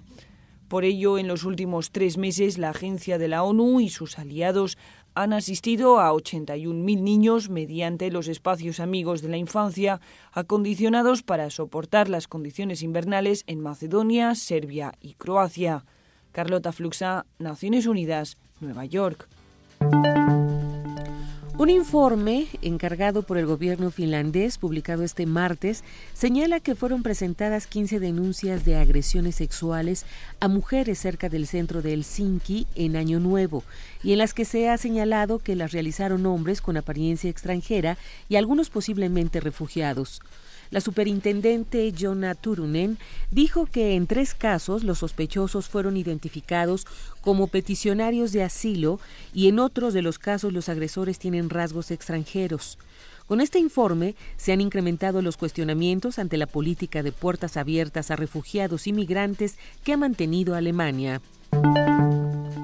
El célebre físico de la Universidad de Cambridge, Stephen Hopkins, ha señalado que muchos de los riesgos que corre la humanidad, como una guerra nuclear, el calentamiento global y los virus genéticamente modificados, han sido creados por nosotros mismos. Aseguró que son bajas las probabilidades de un desastre en la Tierra en un año determinado, sin embargo, dijo, es una certeza que pasará en los próximos mil o diez mil años. Para entonces, señaló, ya deberíamos habernos esparcido por el espacio y hacia otras estrellas, por lo que un desastre en la Tierra no significará el fin de la raza humana. En cuanto a sus anteriores advertencias sobre los grandes riesgos que la inteligencia artificial puede traer si se convierte en algo sumamente poderoso que provoque la extinción de la raza humana, esta vez señaló que es optimista en cuanto a que se pueden reconocer los peligros y lograr controlarlos.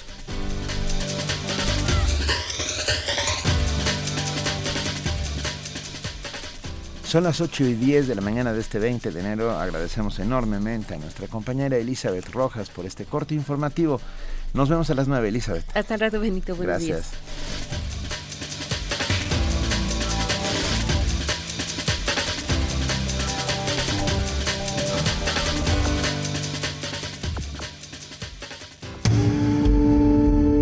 Primer movimiento. Donde todos rugen, el puma ronronea. Aquí seguimos en primer movimiento. Tenemos, regalos tenemos de todas regalo. las clases. A ver, por un lado, tenemos a los ganadores del libro Más Gordo el Amor de Toño Malpica, que se llevaron este código para descargar su libro digital. Ellos son Mauricio Medina, Paulina Ponce y Tania López Montes de Oca. Hay que decirlo, Tania López Montes de Oca es Tania Mafalda en Twitter y ella nos había dejado un regalo. Ahora sí que se lleva su regalo, pero ella desde hace ya varios días nos había dejado un regalo bellísimo. Se trata de una sirena. Ella, ella hace trabajos eh, con diferentes tipos de, de masita, de arcilla, de plastilina y demás. Y nos hizo una sirena muy bella que se puede colgar en, en el cuello. Va a ser, eh, nos- la vamos a regalar en este momento. Y, y bueno, la pregunta se la va a llevar el primero que en Twitter nos responda qué personaje de la mitología griega se enfrenta a las sirenas. Así de sencillo. Bueno, de- y de hecho hay Se varios. pone, se, se ata a un mástil para poder escuchar el canto de las sirenas mientras el resto de la tripulación se tapa con cera los oídos, porque el canto de, de las sirenas era el terrible canto de la sirena hacía que uno se lanzara al mar y se perdiera y muriera en sus profundidades. ¿Quién es ese personaje? Esa es la pregunta. Escríbanos, estamos en arroba P Movimiento. ¿eh? Le agradecemos a Tania Mafalda por este regalo. Los invitamos a que consulten en nuestras redes lo que hace Tania en, en esta marca que se llama Las Sirenas Sí Existen. Y bueno, tenemos todavía más regalos para todos los que nos están escuchando. Tenemos regalos de Conaculta. Va, ya no existe Conaculta, pero la Secretaría de Cultura del Gobierno de la República nos regala hoy cinco pases dobles para la obra Instrucciones para usar minifalda. Esto sucederá el jueves 21 de enero a las 8 de la noche en el Teatro Orientación del Centro Cultural del Bosque. Ustedes saben dónde está, atrasito del Auditorio Nacional. Así es. Hay que simplemente recoger media hora antes de la función en la Mesa de Relaciones Públicas los boletos. Instrucciones para usar minifalda está dirigida y escrita por Enrique Olmos de Ita y eh, trabajan Frida Astrid, Marcela Carvajalino y Pablo Avitia. Suena realmente muy muy bien, la edad recomendada es de 16 años en adelante.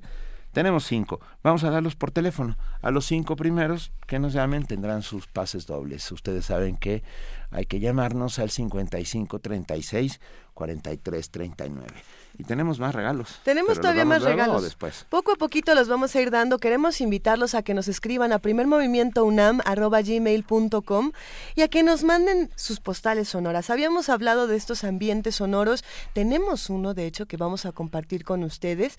Eh, pero queremos más. Queremos, por ejemplo, a ver, ya pasamos arroz frito. Espérame, mucho, rapidísimo. Nos están contestando a la respuesta por eh, Twitter. Por Twitter y no, tiene que ser por teléfono. No, no, no. No, no es cierto. Perfecto, ya, ya tenemos al. Ya se lo La primera respuesta ya se llevaron a la sirena. Ya lo digo, ¿quién es el primerito que aparece en mi línea? O Vania nos nada más Vania, confírmanos. A ver, ¿es Marco Navarro? Es el primero. Así es, Marco Navarro que dice Ulises u, u Odiseo. Marco Navarro, ya tienes la sirena de, de Tania Mafalda y vamos a escuchar grillos en... Ahora sí, a ver, vamos a escuchar este ambiente sonoro unos 30 segundos y después les vamos a contar qué es. อร่อยมาก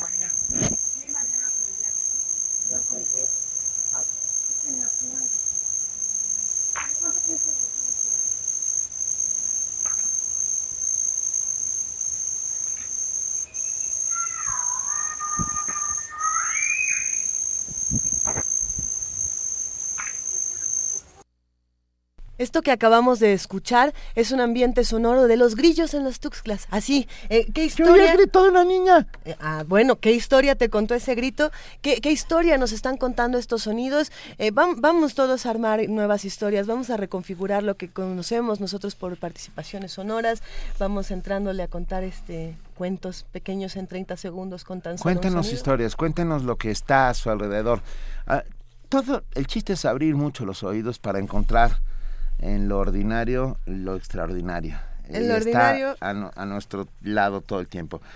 Pero bueno, ya está con nosotros Ignacio Pla, jefe eh, de proyectos públicos y comunidades de eh, la Dirección General de Artes Visuales y del Museo Universitario de Arte Contemporáneo, el MUAC. Se acomoda aquí en la cabina de Radio UNAM, se endereza en su silla y le damos la más cordial bienvenida. Ignacio, bienvenido, ¿cómo estás? Muchas gracias, buenos días, ¿cómo están? Estamos muy bien. Eh, ¿Tú qué tal? Muy bien.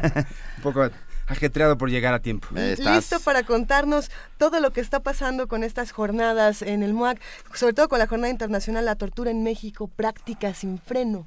Sí, eh, estamos muy emocionados por haber logrado conjuntar a tanta gente para un tema tan delicado y preocupante en este país. Eh, el origen fue por una exposición que está en este momento que se llama Proceso Pentágono, un colectivo de artistas que en los 80 ya estaban preguntándose qué pasa con la desaparición forzada, qué pasa con la tortura, y una de sus piezas, que fue financiada justamente por la Fundación Ford, toca el tema de la tortura. Y a partir de eso es que discutimos la posibilidad de seguir pensando qué está pasando hoy en México, por qué es una práctica tan recurrente y justamente sin freno por parte del Estado, y que se ha sistematizado y ha expandido por todo el país de una manera muy preocupante es de estos temas que consideramos que eh, en general se ha negado que existe, que se ha pensado que se ha denunciado, pero siempre el gobierno ha buscado la manera de decir no pasa, no es así, no se está dando esta situación. Y el asunto, Ignacio, es que ya no podemos ocultarlo más, o bueno, ya no pueden ocultárnoslo más, y nosotros tenemos que responder de alguna manera, y la respuesta artística ha sido fundamental. Es artística en este momento, una, una, digamos, es el arte una voz fundamental para pensar y ampliar el espectro de la ética y también cuestionar esta situación y buscarlo, nombrar de otras maneras. En esta ocasión también buscamos hacer un espacio donde demos esta, digamos, visibilicemos esta situación y podamos, este, digamos, acercar también a otros sectores a esta realidad y a estas prácticas. Claro. Eh, entonces, es que buscamos también tener una serie de especialistas que están dedicados a ese tema, que están todos los días en una organización civil, que están frente a ciertas eh, instituciones y que están preocupados eh, en, este tema dedicados día y noche. Y es, digamos, aprovechar la visibilidad que tiene el MOAC para mostrar esta realidad y lanzar nuevas preguntas y tratar de desafiar eh, y poder superar estos retos. Sí. ¿No? Este, la responsabilidad, pensemos eh, eh, de espacios como el MUAC. ¿Qué responsabilidad tienen estos lugares, como bien dices Ignacio, que tienen esta visibilidad grande, que tienen esta, esta red que uno podría aprovechar para muchas cosas? ¿Cómo, cómo la van a utilizar? Mira, eh, el MUAC, como la UNAM misma, tiene una responsabilidad social, tiene una responsabilidad ética y una responsabilidad pues con el arte, pero también con la sociedad en su más amplio espectro. Y entonces es aprovechar esta dimensión también para acercar a otras voces. Es así que se pensó una jornada que en realidad es una jornada y media, es un día y medio, en donde buscamos tocar distintos temas de la manera más profunda y crítica posible. Es así que se pensó, bueno, eh, la jornada es el 28 y 29 de este mes. Sí. Eh, abre a las 9 de la mañana con una eh, conferencia magistral eh, a cargo de Kate Doyle, que es una investigadora muy importante que estuvo desde los 90 abriendo el caso México, empezando a denunciar junto con Amnistía, junto con la ONU, toda esta situación. Hay que decirlo, eso se me olvidó mencionar, que en el 2014 vino el último vocero de, de, la ONU a decir la situación en México es gravísima. Y es, bueno, a partir de eso, Kate Doyle da esta conferencia, que también es una revisión de archivo, una revisión histórica. José Sotelo le contesta que José Sotelo fue un investigador independiente muy importante cuando se hizo la comisión eh, sobre la tortura y la desaparición forzada en la época de Fox.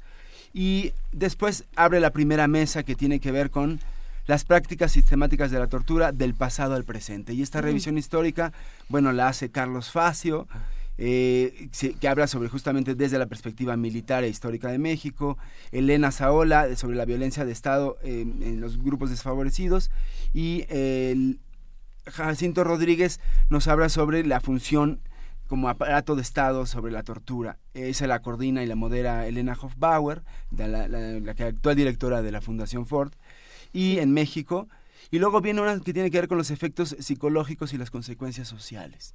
Eh, para esto, bueno, tenemos a Rosana Reguillo que viene de Guadalajara eh, a hablarnos justamente como el, cuerpo roto.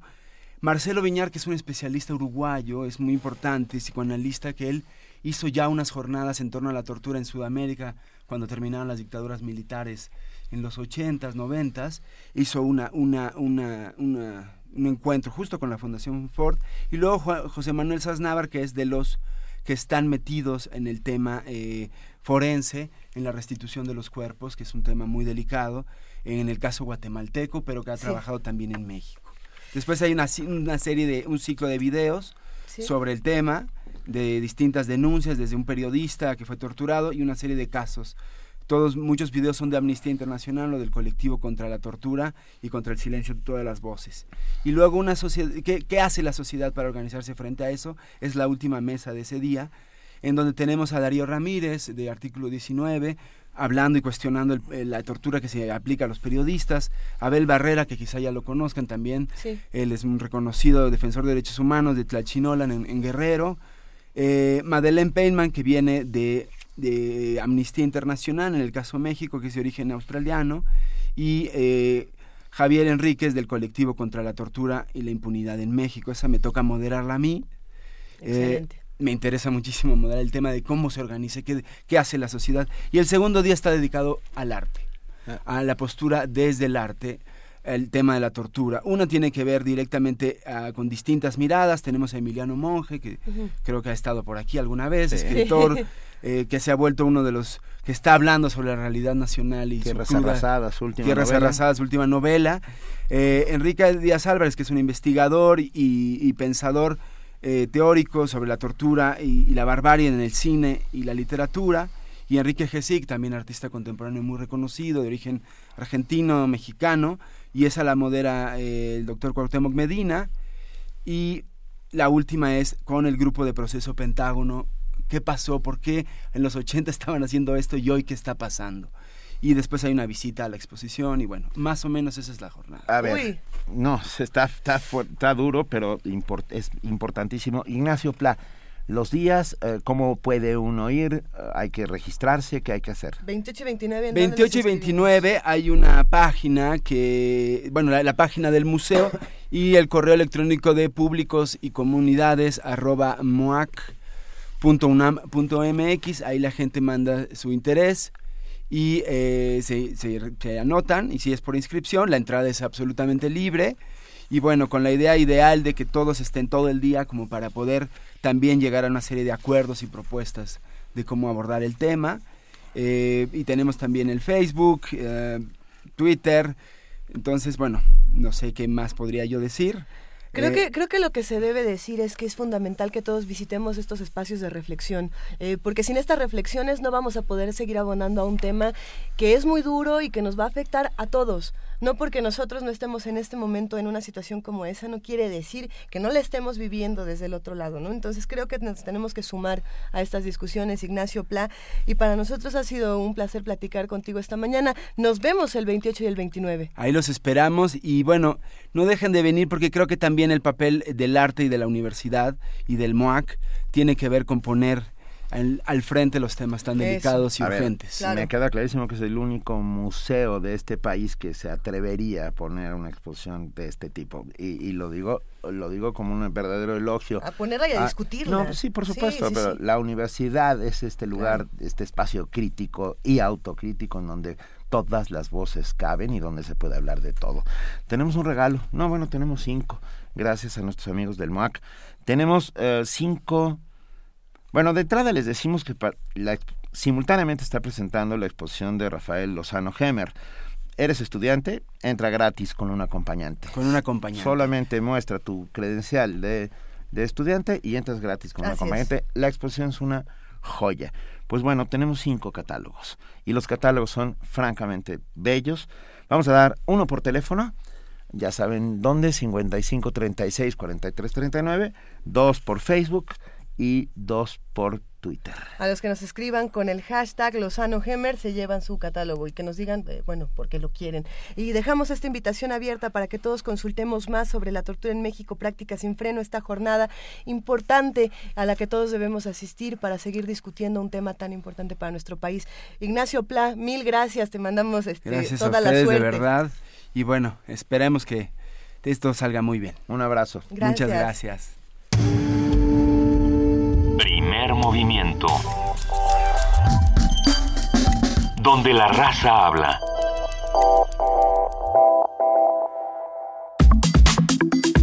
Nota del día. Eh, estamos de regreso.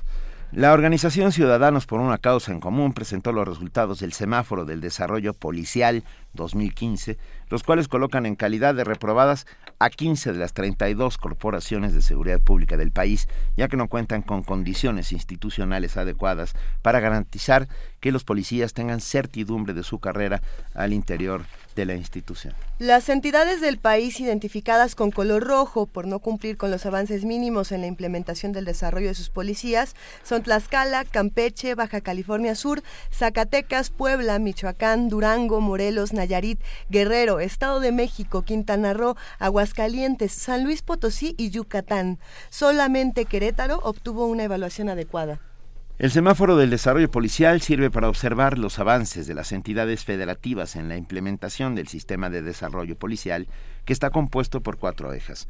ejes. Sistema profesional de carrera policial, perdónenme, profesionalización, certificación y régimen disciplinario. Para explicarnos en qué consiste esta iniciativa, a qué circunstancias responde y qué es lo que se pretende hacer, esta mañana vamos a platicar con Juan Salgado, él es profesor investigador del CIDE. Juan, muy buenos días, gracias por responder la llamada. Buenos días, saludos y saludos al auditorio. Eh, hablemos un poco de lo que está haciendo eh, Desarrollo Policial. ¿Desde dónde, ¿Desde dónde está esta iniciativa Ciudadanos por una Causa en Común? ¿Qué es lo que se está haciendo? Bueno, me parece un ejercicio muy importante. Lo que se presentó ayer en la mañana en realidad es resultado del trabajo de todo un año en el cual el equipo de Causa en Común visitó las 31 policías estatales y la Policía del Distrito Federal, precisamente evaluando a partir de la ley del Sistema Nacional de Seguridad Pública cómo cumple cada una de las entidades, cómo las policías estatales están cumpliendo con cada uno de los requisitos. Me parece importante señalar que si bien algunas entidades aparecen mal calificadas y reprobadas, como se señaló aquí, si pensamos en uno de los ejes particulares, como es el de carrera policial, el promedio nacional, aún con todas las que salen bien, es de 5.7. En ese sentido, aún con todo y que tenemos algunas policías que destacan y que tienen buenos procedimientos y niveles de desarrollo institucional adecuados, tenemos un promedio pues muy lamentable en el ámbito nacional. Siguen reprobadas. Juan, ¿a qué nos referimos con desarrollo policial? ¿Qué es lo que se está midiendo con este semáforo? En realidad, pues bueno, son estos ejes que comprenden en primer lugar la carrera policial, es decir, qué tanto les eh, ofrece la institución como alternativas o como posibilidades de desarrollarse profesionalmente, qué tanto les va a permitir a lo largo de la carrera tener, eh, digamos, incentivos para poder ascender. Por otra parte, lo que miden dentro de dentro de, de, todo este ejercicio es la profesionalización, es decir, qué tantos recursos están dedicando las policías estatales a formar profesionalmente a sus cuadros, qué tanto tienen cursos de formación inicial, qué tanto tienen cursos de mando, cursos de actualización. Otra parte muy importante es la certificación integral. Es decir, más allá del control de confianza, sí se les están revisando sus habilidades, qué tanto están efectivamente cumpliendo con su trabajo en el ámbito diario, y finalmente el régimen disciplinario, es decir, cómo se cumplen las sanciones, si las sanciones son justas, si hay un, si hay instancias específicas dentro de cada una de las eh, instituciones policiales para impartir estas sanciones o si siguen siendo discrecionales en, cierta medida se está planteando una reconciliación entre la sociedad y la policía? Bueno, en realidad lo que están haciendo pues es exigir cuentas a la policía, es un ejercicio muy completo que comprende, por supuesto, toda esta batería de elementos de análisis, pero además se aplican entrevistas a, los policías y, y, una encuesta que permite recabar información sobre cómo los policías, ya no solo lo que digan, digamos, los responsables, los funcionarios, sino que los mismos policías tengan la posibilidad de decir, bueno, en realidad sí hay discrecionalidad en los ascensos o si se hacen públicos los ascensos o no. En ese sentido, me parece que, que, es un ejercicio completo y que puede generar confianza entre ciudadanos y policías, porque no solo se pregunta a los funcionarios responsables, sino a los mismos policías. Y, y digamos, hay, hay em, una división entre, entre quienes están a cargo de las fuerzas policiales y las mismas fuerzas, o sea, estamos estamos teniendo un divorcio entre entre los encargados de, vigilar y de y de gestionar a estas fuerzas y las fuerzas mismas.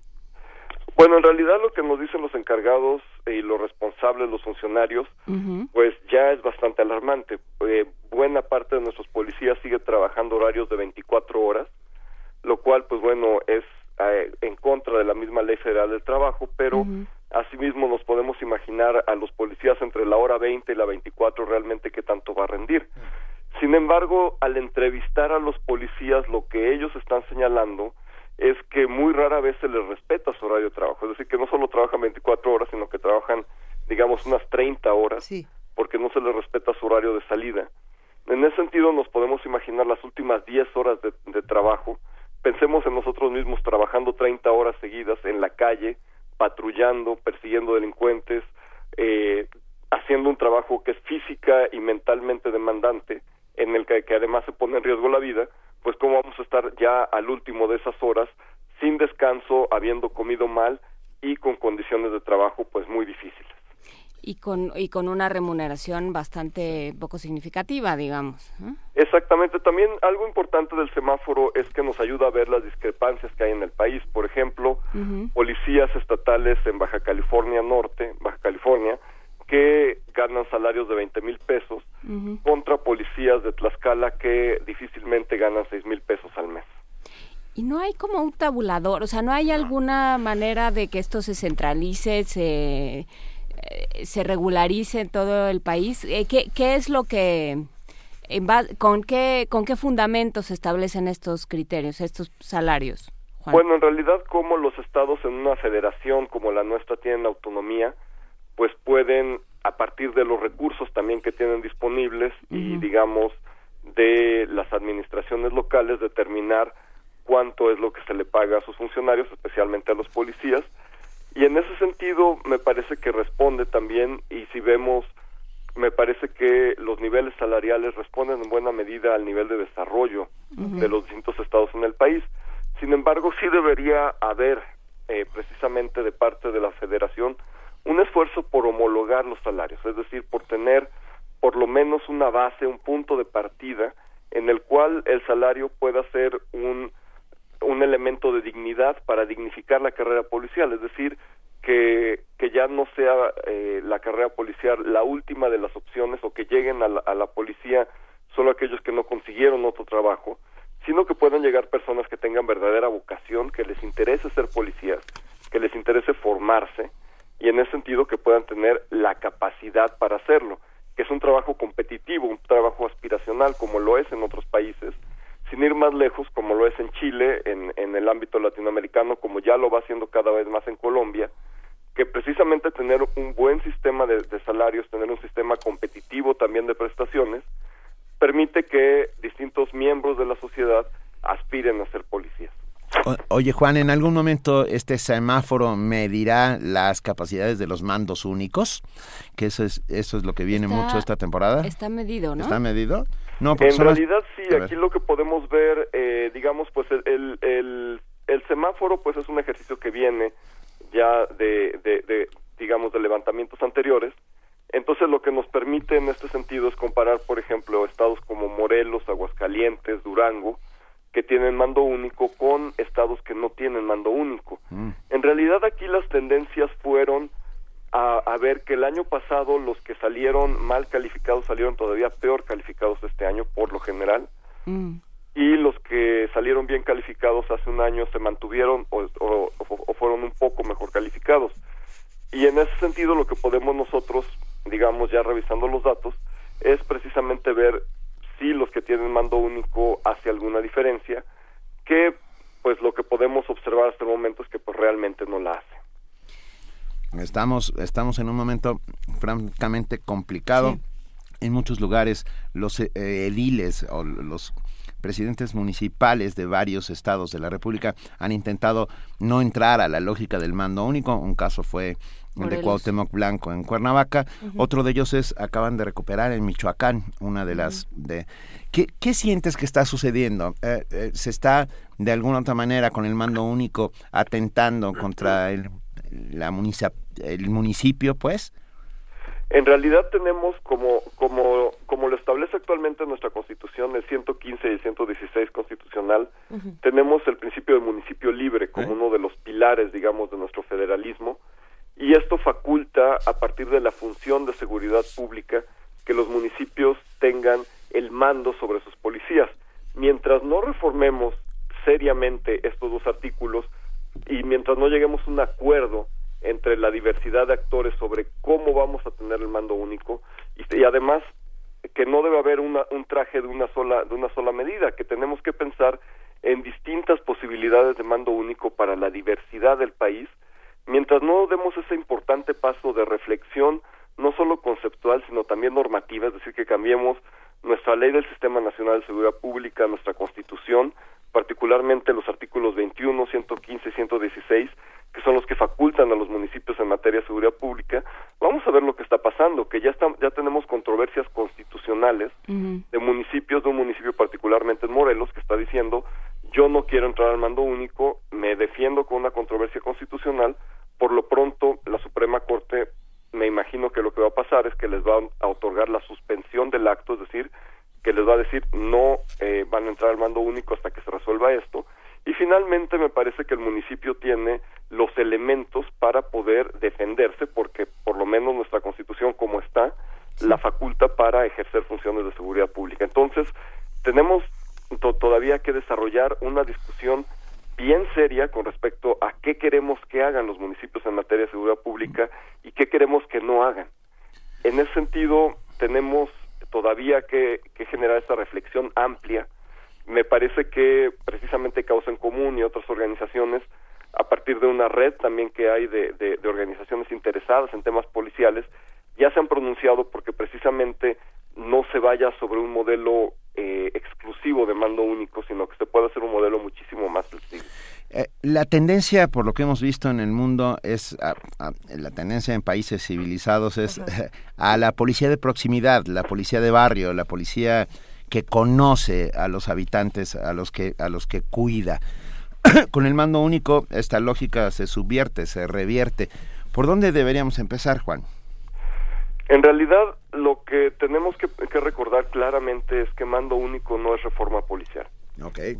Es decir, lo que estamos haciendo en todo caso con el mando único es centralizar la gestión de la policía y en ese sentido también hay que decirlo claramente, centralizar los recursos que ahora van hacia los municipios y que en lugar de que lleguen de la federación a los municipios lleguen a los estados. Es bien importante señalar que sí hay un interés pecuniario de los gobernadores, porque todos los, los recursos que actualmente se dirigen a los municipios, que son miles de millones de pesos, lleguen a los estados y no a los municipios. Esta reforma no necesariamente nos va a ayudar a resolver los graves problemas de desarrollo policial que vimos en el semáforo policial. Es decir, no nos va a ayudar a tener mejores regímenes, regímenes disciplinarios, no nos va a ayudar a tener mejor, mejores sistemas de carrera policial, no necesariamente nos va a ayudar a tener mejores condiciones de trabajo para los policías. Simplemente lo que, lo que sucedería es que nuestros policías estatales, en lugar de tener, eh, como actualmente tienen mil o dos mil elementos, van a tener cinco mil o seis mil elementos. Pero esto no significa que van a ser mejores. Y, a ver, eh, hay que empezar por lo que por lo que apunta este a este semáforo es, es un tema que tú has, has tratado mucho también aquí. Eh, Juan, que es el asunto de tenemos que empezar por los policías, tenemos que empezar por, por regularizar qué queremos, como decías ahorita, ¿no? ¿Qué queremos, para qué los queremos, eh, cómo los vamos, ajá. ¿no? Y, bueno, ¿por dónde, ¿por dónde empezar? Hay una serie, decías eh, en tu intervención pasada, que hay, que hacer una serie de reglamentos que no existen. Sí, por supuesto, y me parece que aquí un punto muy importante y que en el que se hizo énfasis ayer en la presentación de Causa en Común es la carrera policial. Y tenemos ya desde el Secretario Ejecutivo del Sistema Nacional de Seguridad Pública un modelo de carrera policial, es decir, no hay ni siquiera que crearlo, es simplemente tener la voluntad política para que se pueda instrumentar en las 32 entidades. Y de esta manera garantizar que los mandos tengan continuidad, que los ascensos se realicen de manera abierta, transparente y pública, que haya convocatorias para ascenso, que ya terminemos con el dedazo en los ascensos policiales. Ya la ley faculta a las distintas entidades para que se puedan hacer concursos públicos abiertos regulados para los ascensos, esto va a generar seguridad laboral en los policías. Les va a asegurar que no va a depender del nuevo gobernador o de la nueva autoridad que llegue al poder quién va a ser su jefe y digamos que no les va a llegar alguien de fuera.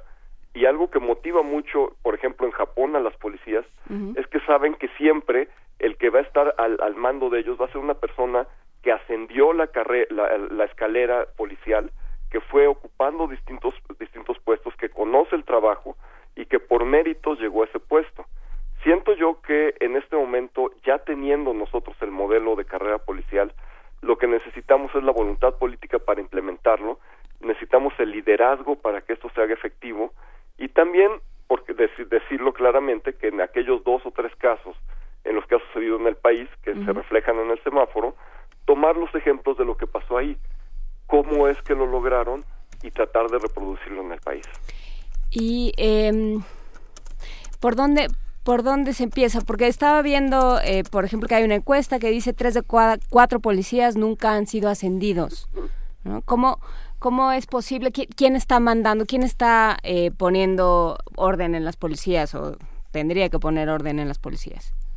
Sí, aquí precisamente es cuando eh, podemos ver esto de lo que hablábamos, que por una parte las autoridades nos pueden decir una cosa, pero cuando ya se entrevistó a los policías, los policías dicen, bueno, pues yo en mi vida he tenido la oportunidad de ascender y veo que otros que vienen de otros lados y que tal vez no tienen carrera policial ocupan puestos altos. Entonces esto genera esa frustración tan grande. Aquí el ámbito de incidencia es directamente en quienes toman las decisiones, que puede ser el alcalde en el ámbito municipal, el gobernador en el ámbito estatal, y que se tomen en serio la profesionalización y la formación de un servicio de carrera policial como algo que debe ser el eje de transformación de la policía.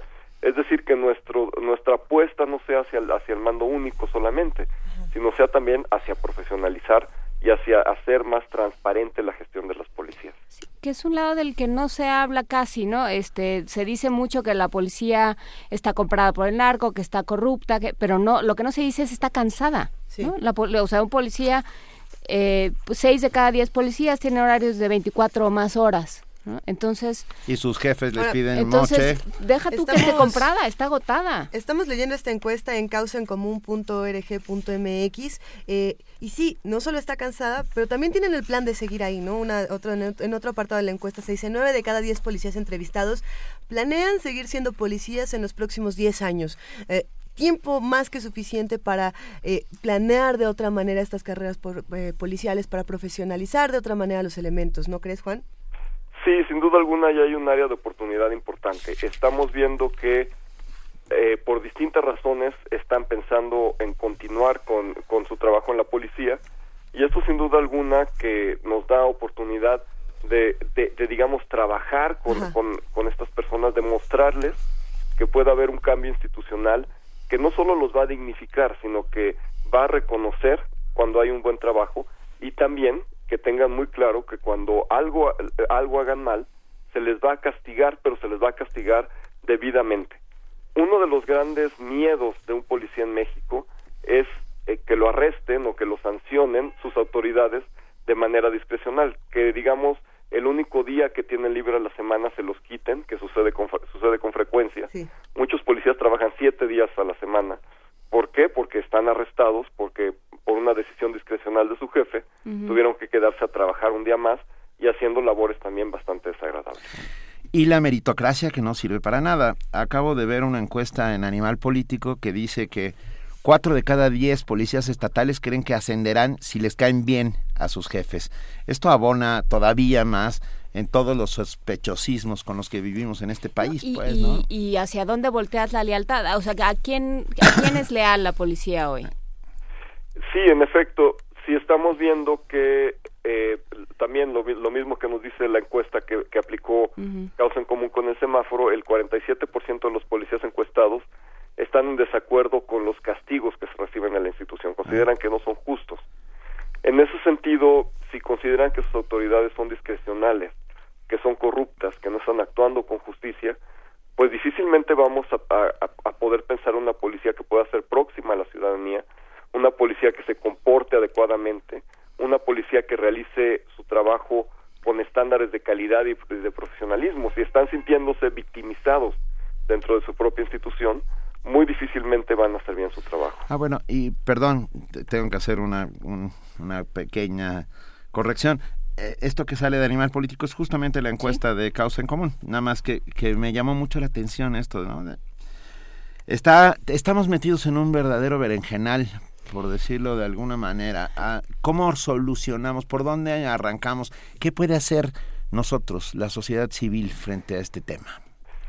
Bueno, lo, primero que tenemos que hacer es informarnos.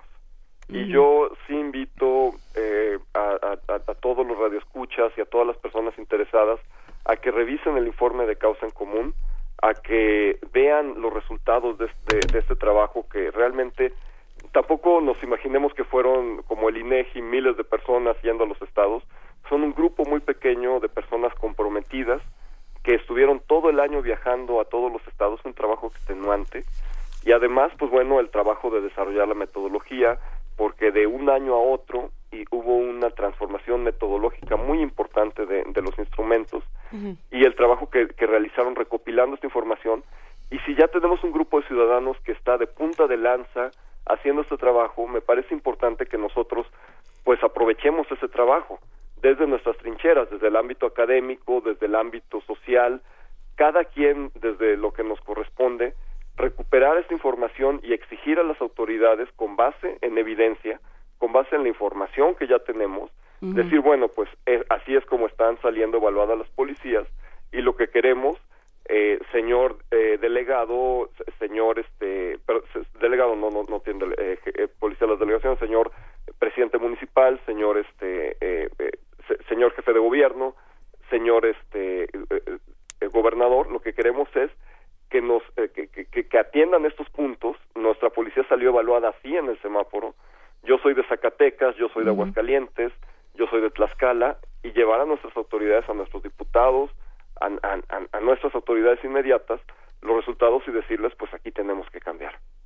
¿Hubo algo que te sorprendiera, Juan? ¿Hubo algún hallazgo en, o ya lo sospechabas todo? Bueno, en realidad, como, como, fui cercano, digamos, a, a, la implementación y como fui llamado en algunas ocasiones eh, para revisar algunos aspectos de la metodología, pues la verdad es que yo ya eh, esperaba muchos de estos resultados, lamentablemente, y además, pues eh, tristemente vimos una tendencia de que los estados que ya estaban mal calificados siguieron mal calificados, entonces en realidad, pues sí hay pocas sorpresas. Pues bueno, ojalá tengamos algún día una sorpresa agradable. Estamos hablando. Que sí. Juan pues, Salgado. no va a ser sorpresa, vamos a tener que chambearla, Más bien. Juan Salgado, profesor investigador del CIDE, muchísimas gracias por estar esta mañana con nosotros. Con mucho gusto, saludos. Un abrazo. Muchas gracias. Un abrazo. gracias. Primer movimiento. La vida en otro sentido.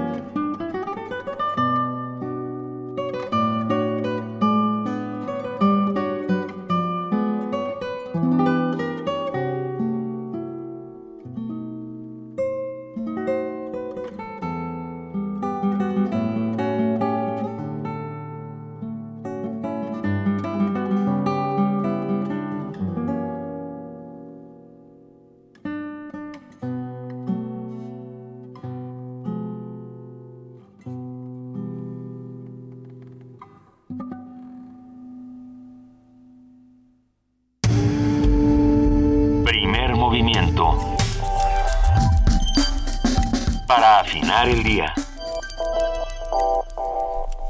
8 de la mañana, 53 minutos. Acabamos de escuchar Chiquilín de Bachín con Infortunio Tango Dúo. Que trae nuevo disco, hay que eh. buscarlo, está bueno. A todos los que nos preguntaron, ahí está, Infortunio Tango. Ya van dos personas, Manuel Defis y Cuauhtémoc que les gustó mucho esta interpretación. ¿Se acuerdan? Estuvieron al final del año pasado con nosotros y nos dijeron que ya venía, ya venía, ya venía su disco, ya ya vino, ¿no? Se supone. Y llegaron también a principios de este, ¿no? No, todavía no. Pues un día de estos que estábamos aquí, que no había nadie, que solo transmitíamos nosotros y Infortunio Tango Tango Dúo es una es una banda, es un dúo eh, de dos chicos muy muy jóvenes y lo impresionante es que te toman todas estas influencias para reinterpretarlas de una manera muy fresca y bien bien interesante. Visiten todo lo que puedan encontrar de Infortunio Tango Dúo. Y bueno, le agradecemos a la producción por estas grandes recomendaciones musicales que nos hacen, porque si nos hubieran dado chance, ya estábamos planeando aquí ponernos punks, que... Poner a Straight Abra Compton, íbamos a hacer muchas cosas. Oigan, hay un problema con los Óscares. No, no, por favor. Ah, los afroamericanos. Ajá. no, bueno, hay una, hay una... Ah, fuerte crítica a los Óscares diciendo eh, hay un hashtag, entre otras cosas, en, Twitter que dice, los Óscares hay que blancos, ¿no? So white. Y, lo que están diciendo es, no, es un conjunto de hombres blancos tomando decisiones y eligiendo hombres blancos para darle los premios. Yo no sé en ese en esa lógica dónde se inserta, por ejemplo, González Iñárritu. Ya si ya se blanqueó González Iñárritu, que no sería raro, pues tiene tiene a Leonardo DiCaprio. Sí este no es una película particularmente eh, latina digamos lo que sea que eso signifique también. el, personaje principal que está llamando a boicotear a los Oscars es Spike Lee eh, entre otros. entre otros. Spike Lee es creo que el principal o bueno de los principales también Yada Pinkett eh, y bueno ahí uno se pregunta también cuáles son los actores que nos encontramos en esta película, porque quizá esta queja debería de venir desde el nacimiento de la industria cinematográfica o desde el nacimiento de la creación de estas películas, más allá de las premiaciones, ¿no? No sé. Si pensamos que la primera película donde apareció un hombre negro era un blanco, era Al Jolson, eh, pintado de negro en El cantante de jazz, una de las primeras películas sonoras de la historia. Ah, desde entonces hasta nuestros días, pocos hombres o mujeres, actores y actrices eh, negros o incluso directores o incluso gente que trabaja en la industria del cine. O incluso miembros de la academia. O, sea, porque esa es parte de la queja. A ver, eh, son una tribu de hombres blancos tomando decisiones y premiando hombres blancos. Entonces, bueno, ¿qué dice eso de, de la academia? ¿Qué, ¿Qué, legitimidad puede tener y qué representatividad también? cierto. Uh, eso es todo un tema. Es todo un tema, pero bueno. Nos tenemos que ir a pausa. Vamos a escuchar ah, en este momento. ¿Ah, A ver, anúncianos. ¿Qué va a haber? ¿Qué va a haber? Yo, yo iba a alentarme mi, reflexión del racismo, pero mejor vamos a escuchar una de estas producciones sonoras que nos mandan nuestros radioescuchas. Tenemos Chicles y Garros. De Berenice Hernández, que nos manda esta postal sonora. Abrazo, Berenice. ¡Cigarro, cigarro! ¡Chicle, paleta, cigarro, cigarro! ¡Chicle, paleta, cigarro,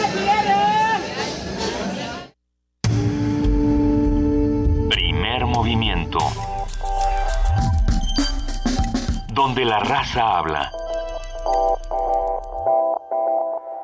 Te invitamos a disfrutar de los mejores platillos sonoros. Buffet Babel. Tenemos ingredientes de la más alta calidad.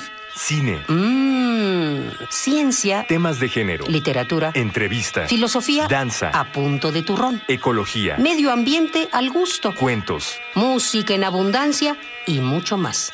Buffet, Babel. Todo lo que puedas escuchar en un mismo lugar. De lunes a viernes, a partir de las 13 horas, acompaña tus tardes con nuestra programación. Lleva un pedacito de conocimiento. Una rica variedad de pequeños Una torre de conocimientos lista para ser devorada. para la construcción del pensamiento. Ideas de todos los sabores. Buffet Babel. Acompaña tus comidas con esta barra de degustación para el oído.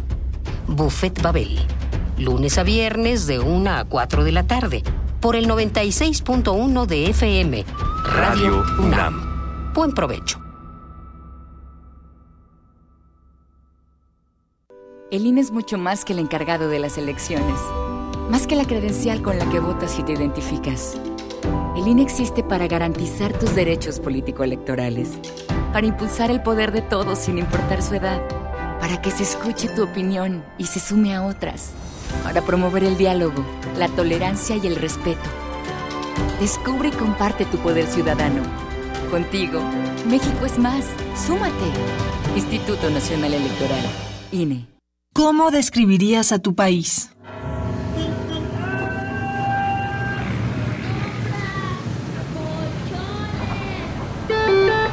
Permite al nuevo cierre de puertas. Gracias. Miras, burritos, tamales,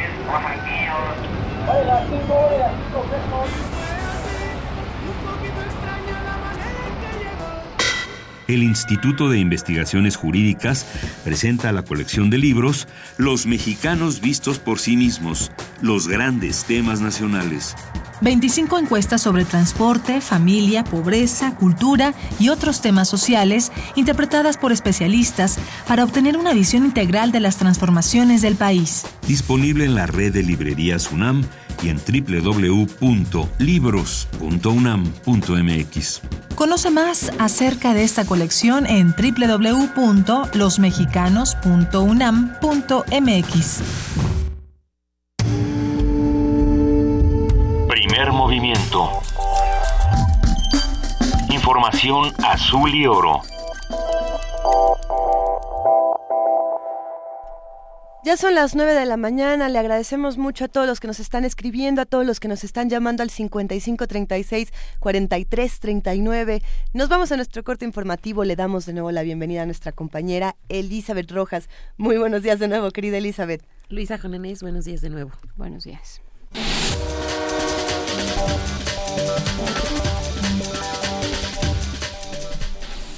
La suplente de la presidencia municipal de Temisco, Morelos, Irma Camacho García, aseguró que ya notificó al Tribunal Estatal Electoral y al Congreso de Morelos de su toma de protesta. En esta señaló Estuvieron presentes siete de los once regidores que integran el Cabildo de Temisco. Asimismo explicó que ya se hicieron llegar las actas a todos los órdenes que pertenecen y que solo están en espera de la resolución. Sin embargo, no ha podido tomar posesión del cargo ni ingresar al ayuntamiento debido a que éste se encuentra tomado por los familiares de la exalcaldesa Gisela Mota Ocampo, quien fue asesinada en días pasados. El presidente del Tribunal Estatal Electoral de Morelos, Carlos Alberto Puig Hernández, afirmó que en un lapso máximo de 48 horas se determinará la legalidad o no de la toma de protesta de la alcaldesa suplente de Temisco, Morelos, Irma Camacho García. El magistrado explicó que recibió un primer escrito de siete regidores del ayuntamiento de Temisco, donde establece que se cumplió la toma de protesta en tiempo y forma, pero no en la sede municipal mientras que un segundo escrito fue entregado por el síndico Gerardo Hurtado y establece que citó a Camacho García a las 18 horas del pasado lunes y esta no llegó a la presidencia municipal. Ambos documentos serán agregados al expediente para su análisis. Vecinos de Ixtapaluca bloquearon la carretera México-Puebla por más de seis horas en demanda de la construcción de un puente peatonal y un paso vehicular. Los habitantes de la colonia El Molino cerraron la autopista en los dos sentidos al no obtener respuesta de las autoridades. Horas después, funcionarios de la Secretaría de Comunicaciones y Transportes del Estado de México y la Secretaría de Gobernación firmaron el acuerdo en presencia de un notario público de Chalco. Un flamazo de una pipa de la empresa Gas Express Nieto dejó un saldo de 15 personas lesionadas en Tonalá, Jalisco. El accidente ocurrió alrededor de las 10.30 horas debido a una falla mecánica. Protección Civil del Estado informó que de las 15 personas lesionadas, seis de ellas son reportadas en estado grave, por lo que fueron trasladadas al Centro Médico de Occidente. Además, se realizó la evacuación de 260 personas, entre ellas 87 niños de una guardería cercana. Por tercera vez en menos de un año, el Fondo Monetario Internacional recortó sus pronósticos de crecimiento global ante una fuerte desaceleración del comercio en China y los precios débiles de las materias primas que afectan a los mercados emergentes. De acuerdo con el FMI, la economía mundial crecerá un 3.4% en 2016 y 3.6% en 2017, en ambos casos 0.2 puntos porcentuales menos que en las proyecciones previas realizadas en octubre. Para México, el Fondo Monetario Internacional redujo sus previsiones en 0.2 puntos porcentuales tanto para 2016 como para el próximo año. El crecimiento estimado ahora es de 2.6% y 2.9% respectivamente. En información internacional, la ONU aplaude la decisión de Guatemala de enjuiciar a exmilitares por crímenes contra la humanidad. La Oficina del Alto Comisionado de la ONU para los Derechos Humanos aplaudió este martes la noticia de que Guatemala someterá a juicio a 11 exmilitares por crímenes contra la humanidad cometidos en la década de los 80 durante la guerra civil en ese país. Una jueza de Guatemala dictaminó este lunes el procesamiento penal de esos militares retirados, acusados de desapariciones forzadas y otras atrocidades. El alto comisionado afirmó que esa decisión representa un paso importante en la impartición de justicia en el país centroamericano por los crímenes perpetrados durante un conflicto que duró 36 años. La portavoz de esa oficina, Rabina Shamdasani, destacó que este proceso sienta un precedente para el país. Por primera vez se identifica a una cadena completa de mando implicada en desapariciones forzadas y crímenes de lesa humanidad, desde los presuntos ejecutores hasta los instigadores de los abusos. El fallo de la jueza se basó en las investigaciones de la Fiscalía General sobre las violaciones de derechos humanos ocurridas en el campo militar Creon Paz, en Cobán, donde se encontraron fosas clandestinas con restos de más de 500 personas con muestras de tortura. Entre esos cuerpos había mujeres y niños. Algunos de los restos hallados son de las víctimas de las masacres de 1982 de Pambach y de 1980 en Río Negro, así como de los indígenas mayas que protestaban contra una presa hidroeléctrica. Entre los militares que serán enjuiciados se encuentra Manuel Benedicto Lucas García, ex general y hermano del entonces presidente guatemalteco. Giselle Ducatenseiler, Naciones Unidas, Nueva York. En marzo se podrá comprobar si funciona la estrategia para resolver la crisis migratoria. De lo contrario, las consecuencias serán graves, como el colapso de Schengen, aseguró el presidente del Consejo Europeo, Donald Tusk. Durante la intervención en el Pleno del Parlamento Europeo, Tusk exhortó a los Estados miembros para que apliquen dicha estrategia y advirtió que en caso de no lograr el control adecuado de sus fronteras exteriores, la Unión de los 28 fracasará como comunidad política. En la lucha contra el terrorismo, Francia debe proteger los derechos fundamentales, señala la ONU. Un grupo de expertos de la ONU en derechos humanos advirtió este martes que el estado actual de emergencia y la ley de vigilancia de las comunicaciones electrónicas en Francia imponen restricciones desproporcionadas a las libertades fundamentales. En una lista de preocupaciones que compartieron con el gobierno francés, los expertos destacaron la falta de precisión de algunas de las disposiciones relacionadas con los límites al ejercicio legítimo de las libertades de expresión, asociación y el derecho a la privacidad. A medida que Francia debate el fortalecimiento de las medidas en la lucha contra el terrorismo y se plantea reformar el sistema penal, el grupo hizo un llamamiento a las autoridades para que se aseguren de cumplir siempre con las leyes internacionales de derechos humanos. En su comunicación con el Gobierno, los expertos expresaron su preocupación por el hecho de que activistas medioambientalistas han sido sometidos a arrestos domiciliarios debido a este nuevo estado de emergencia. Las medidas no parecen ajustarse a los principios fundamentales de necesidad y proporción, denunciaron los expertos. Carlota Fluxá, Naciones Unidas, Nueva York. Mediante una revista electrónica, el Estado Islámico confirmó la muerte del extremista británico apodado John el Yihadista. El yihadista, que en realidad se llamaba Mohamed Nwasi, murió en la ciudad siria de Raqqa durante un bombardeo con drones de Estados Unidos. En Wasi se hizo famoso por aparecer en videos en los que muestra, se muestra cómo decapita a rehenes entre los que se encontraban dos periodistas estadounidenses y un japonés. Se cree que el británico tenía entre 20 y 30 años, era programador de computadoras. A pesar de que en Wasi no desempeñaba un papel importante en el organigrama del Estado Islámico, supone un golpe importante para la organización, ya que era visto como el símbolo de propaganda en Occidente. El Ministerio de Salud de Ecuador informó que se han analizado 20 casos sospechosos del virus Zika y se ha confirmado la presencia del virus en seis personas en las provincias de Manabí, Guayas, Los Ríos y Pinchincha. Algunos de los casos confirmados están relacionados con personas que estuvieron en Colombia y Venezuela y regresaron con los síntomas.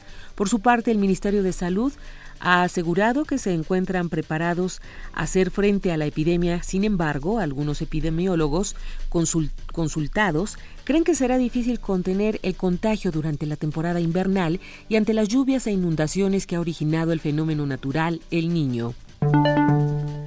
El nombramiento del cantante Clifford Dimba como embajador en la lucha contra la violencia de género fue revocado por el presidente de Zambia, Edgar Lungu, luego que el artista fue acusado de agredir a una mujer.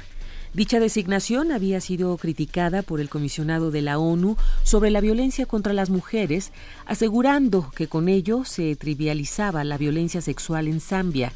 Clifford Dimba, conocido como el general Kanene, fue puesto en libertad en julio pasado tras un indulto del presidente y luego de cumplir apenas un año de su sentencia de 18 años, condena que se le impuso por agredir a una mujer en un bar. El mandatario dijo que lo había indultado con la esperanza de que se convertiría en un luchador contra la violencia hacia las mujeres.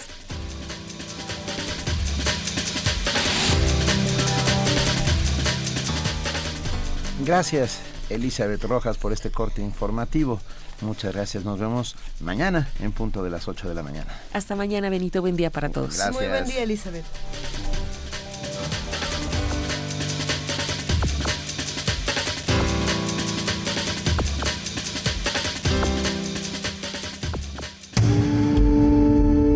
Primer movimiento. Donde todos rugen, el puma ronronea.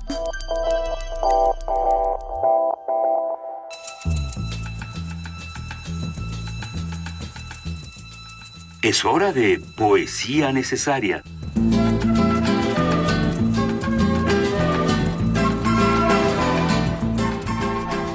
Llegó el momento de poesía necesaria y esta mañana le toca a Juana Inés de esa. Juana Inés, ¿qué nos vas a compartir?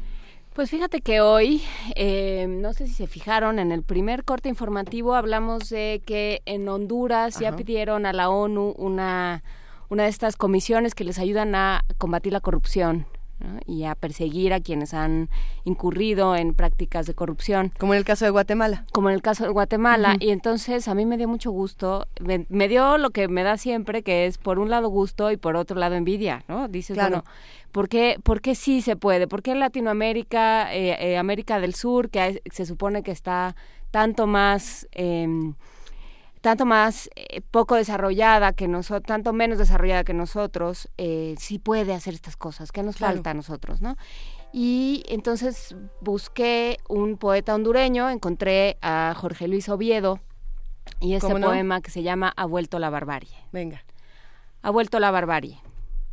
Vieja, calva, terca, testaruda, muy testaruda, sin memoria, sin conciencia, despiadada, terriblemente despiadada. De largas uñas, de afilados colmillos y sedienta de sangre, ha vuelto la barbarie. Apertrechada como un tanque, recubierta de hojalata, con escudos, con metrallas, con garrotes, con estruendo, entre bombas lacrimógenas mostrando garras y colmillos, ha vuelto la barbarie. Y como en los viejos tiempos, aquellos tiempos que parecían olvidados en los rincones de los libros, en cenizas páginas, en trastiendas recónditas, ha vuelto. Se la puede ver durante el día de blanco almidonado, o de nítidos trajes azules, o de negro total, y encapuchada, embiste como un toro de lidia, arremetiendo con instinto asesino contra toda humana razón, contra todo cuerpo indefenso. Y se la, ve, se la ve en el culto con las manos levantadas clamando al cielo, o se la, se la ve de rodillas frente al Cristo crucificado, con traje clerical y de bonete rojo, antes de apretar el gatillo del fusil y destrozar una cabeza más. La, la barbarie ha vuelto, y se apellida hoy Micheletti, Canaguati, Vázquez o Ferrari, como se apellidaba ayer Rosas, Ubico, Trujillo, Carías o Somoza. Primer movimiento. Escucha la vida con otro sentido.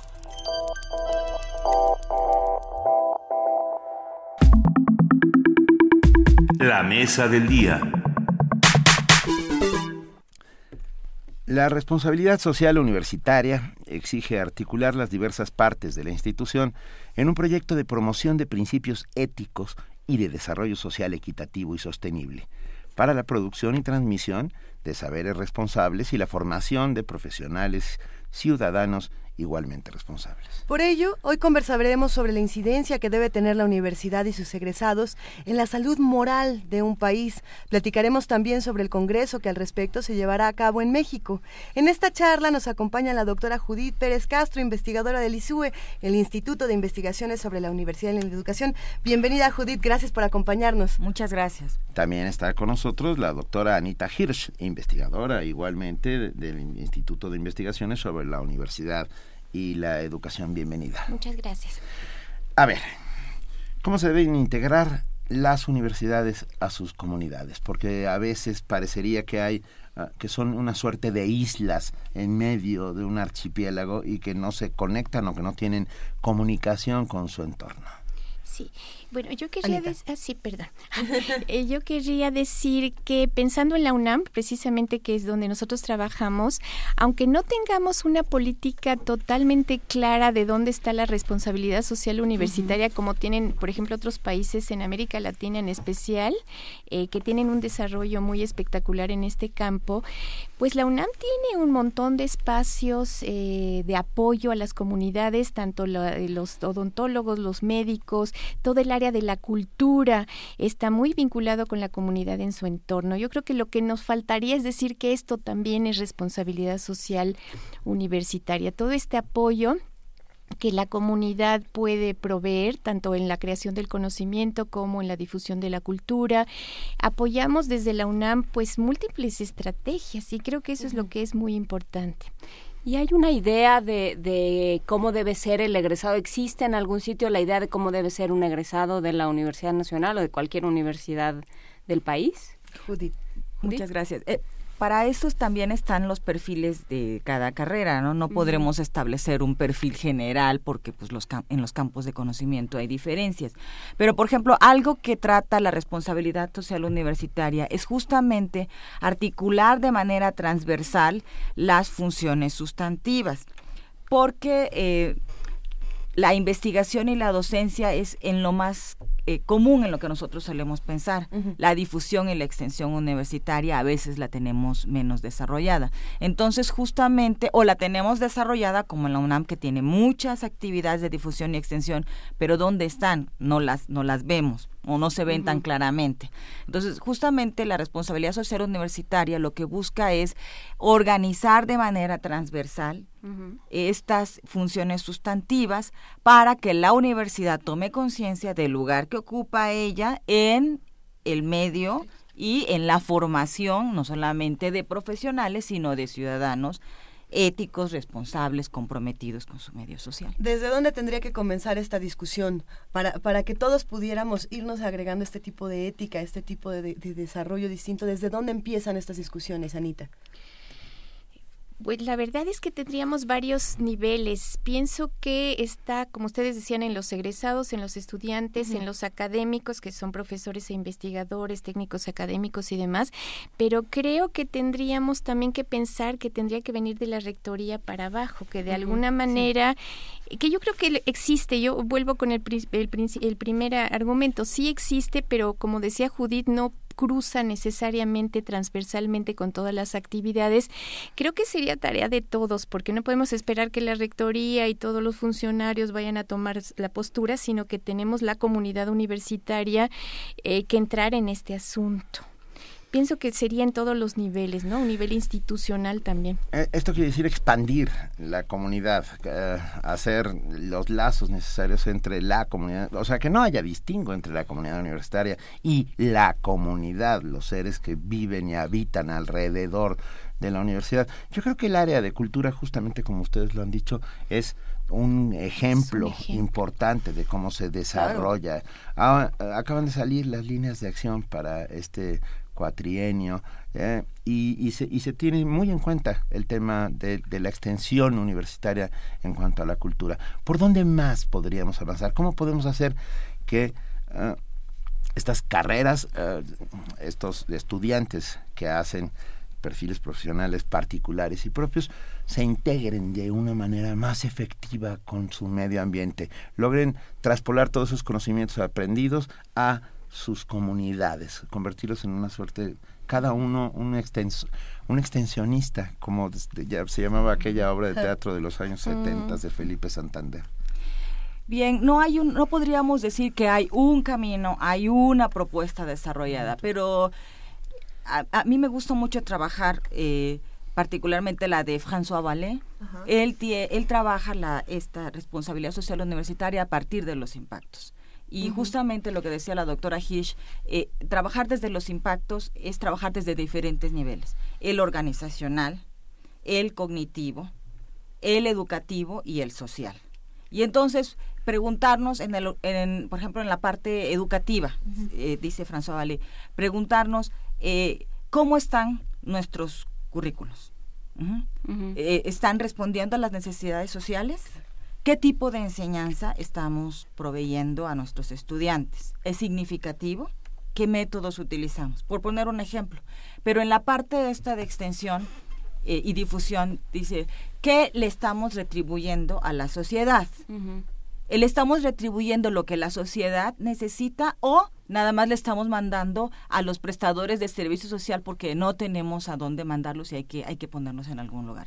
Entonces, eso, eso es muy importante, hacerse ese tipo de preguntas desde los diferentes niveles y eso nos va a permitir poco a poco pues no es la solución mágica, pero sí ir articulando los diferentes niveles de tal manera que participen los administrativos, la rectoría, los directores, los docentes, los profesores, los investigadores, perdón, los alumnos y la comunidad misma. Creo, creo que acabas, perdón que te hable de tú.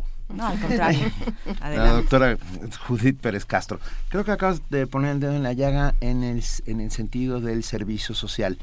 Tal vez está demasiado acotado las fórmulas de servicio social. Solo se pueden ejercer los servicios sociales en determinadas instituciones de determinadas maneras que no que muchas veces no impactan por supuesto a la sociedad tal vez ese sería un enorme principio no de, de, de vincular el servicio social a el ver ahora sí que al servicio social pues en mayúsculas y, de, discutir a la nación. Yo siempre pienso en, en Barrosierra diciendo México se tiene que discutir dentro de la UNAM y se tiene que, que replantear dentro de la UNAM. En este momento, o sea, pensar en la universidad como este lugar tan, tan generoso y al mismo tiempo hasta cierto punto tan protegido, donde se puede discutir, donde se puede disentir, donde se pueden eh, probar distintas formas de organizarse socialmente, pues eso o se, o se lleva para afuera o es nada más un, un trabajo estéril, ¿no? No sé qué opinan. Sí. Eh, Anita. Yo pienso, yo pienso que la UNAM lo hace, bueno, yo reitero, porque creo, a ver, quisiera nada más plantear que nosotros tenemos un proyecto de investigación de largo plazo sobre ética profesional, no solamente sobre RCU, sobre responsabilidad social universitaria, venimos trabajando desde hace 10 años en investigar eh, el, el asunto de la ética profesional con todo un marco teórico, con un trabajo empírico enorme, sobre todo dentro de la UNAM, eh, con los estudiantes con los académicos, eh, profesores, eh, profesores investigadores y con los coordinadores del posgrado. Y la idea es lograr esto que ya Judith mencionaba, esta integración entre la docencia y la investigación. Nosotros tenemos seminario en el posgrado de pedagogía, por ejemplo, para el tema de formar a los estudiantes también en ética profesional. ¿Cómo se vincula esto de la ética profesional con lo que estamos hablando? Bueno, pues uno de los asuntos más importantes es el compromiso social, ¿no? El compromiso de todos nosotros con, eh, con lo que está pasando fuera de la universidad también y dentro, porque la universidad tiene sus problemas adentro también.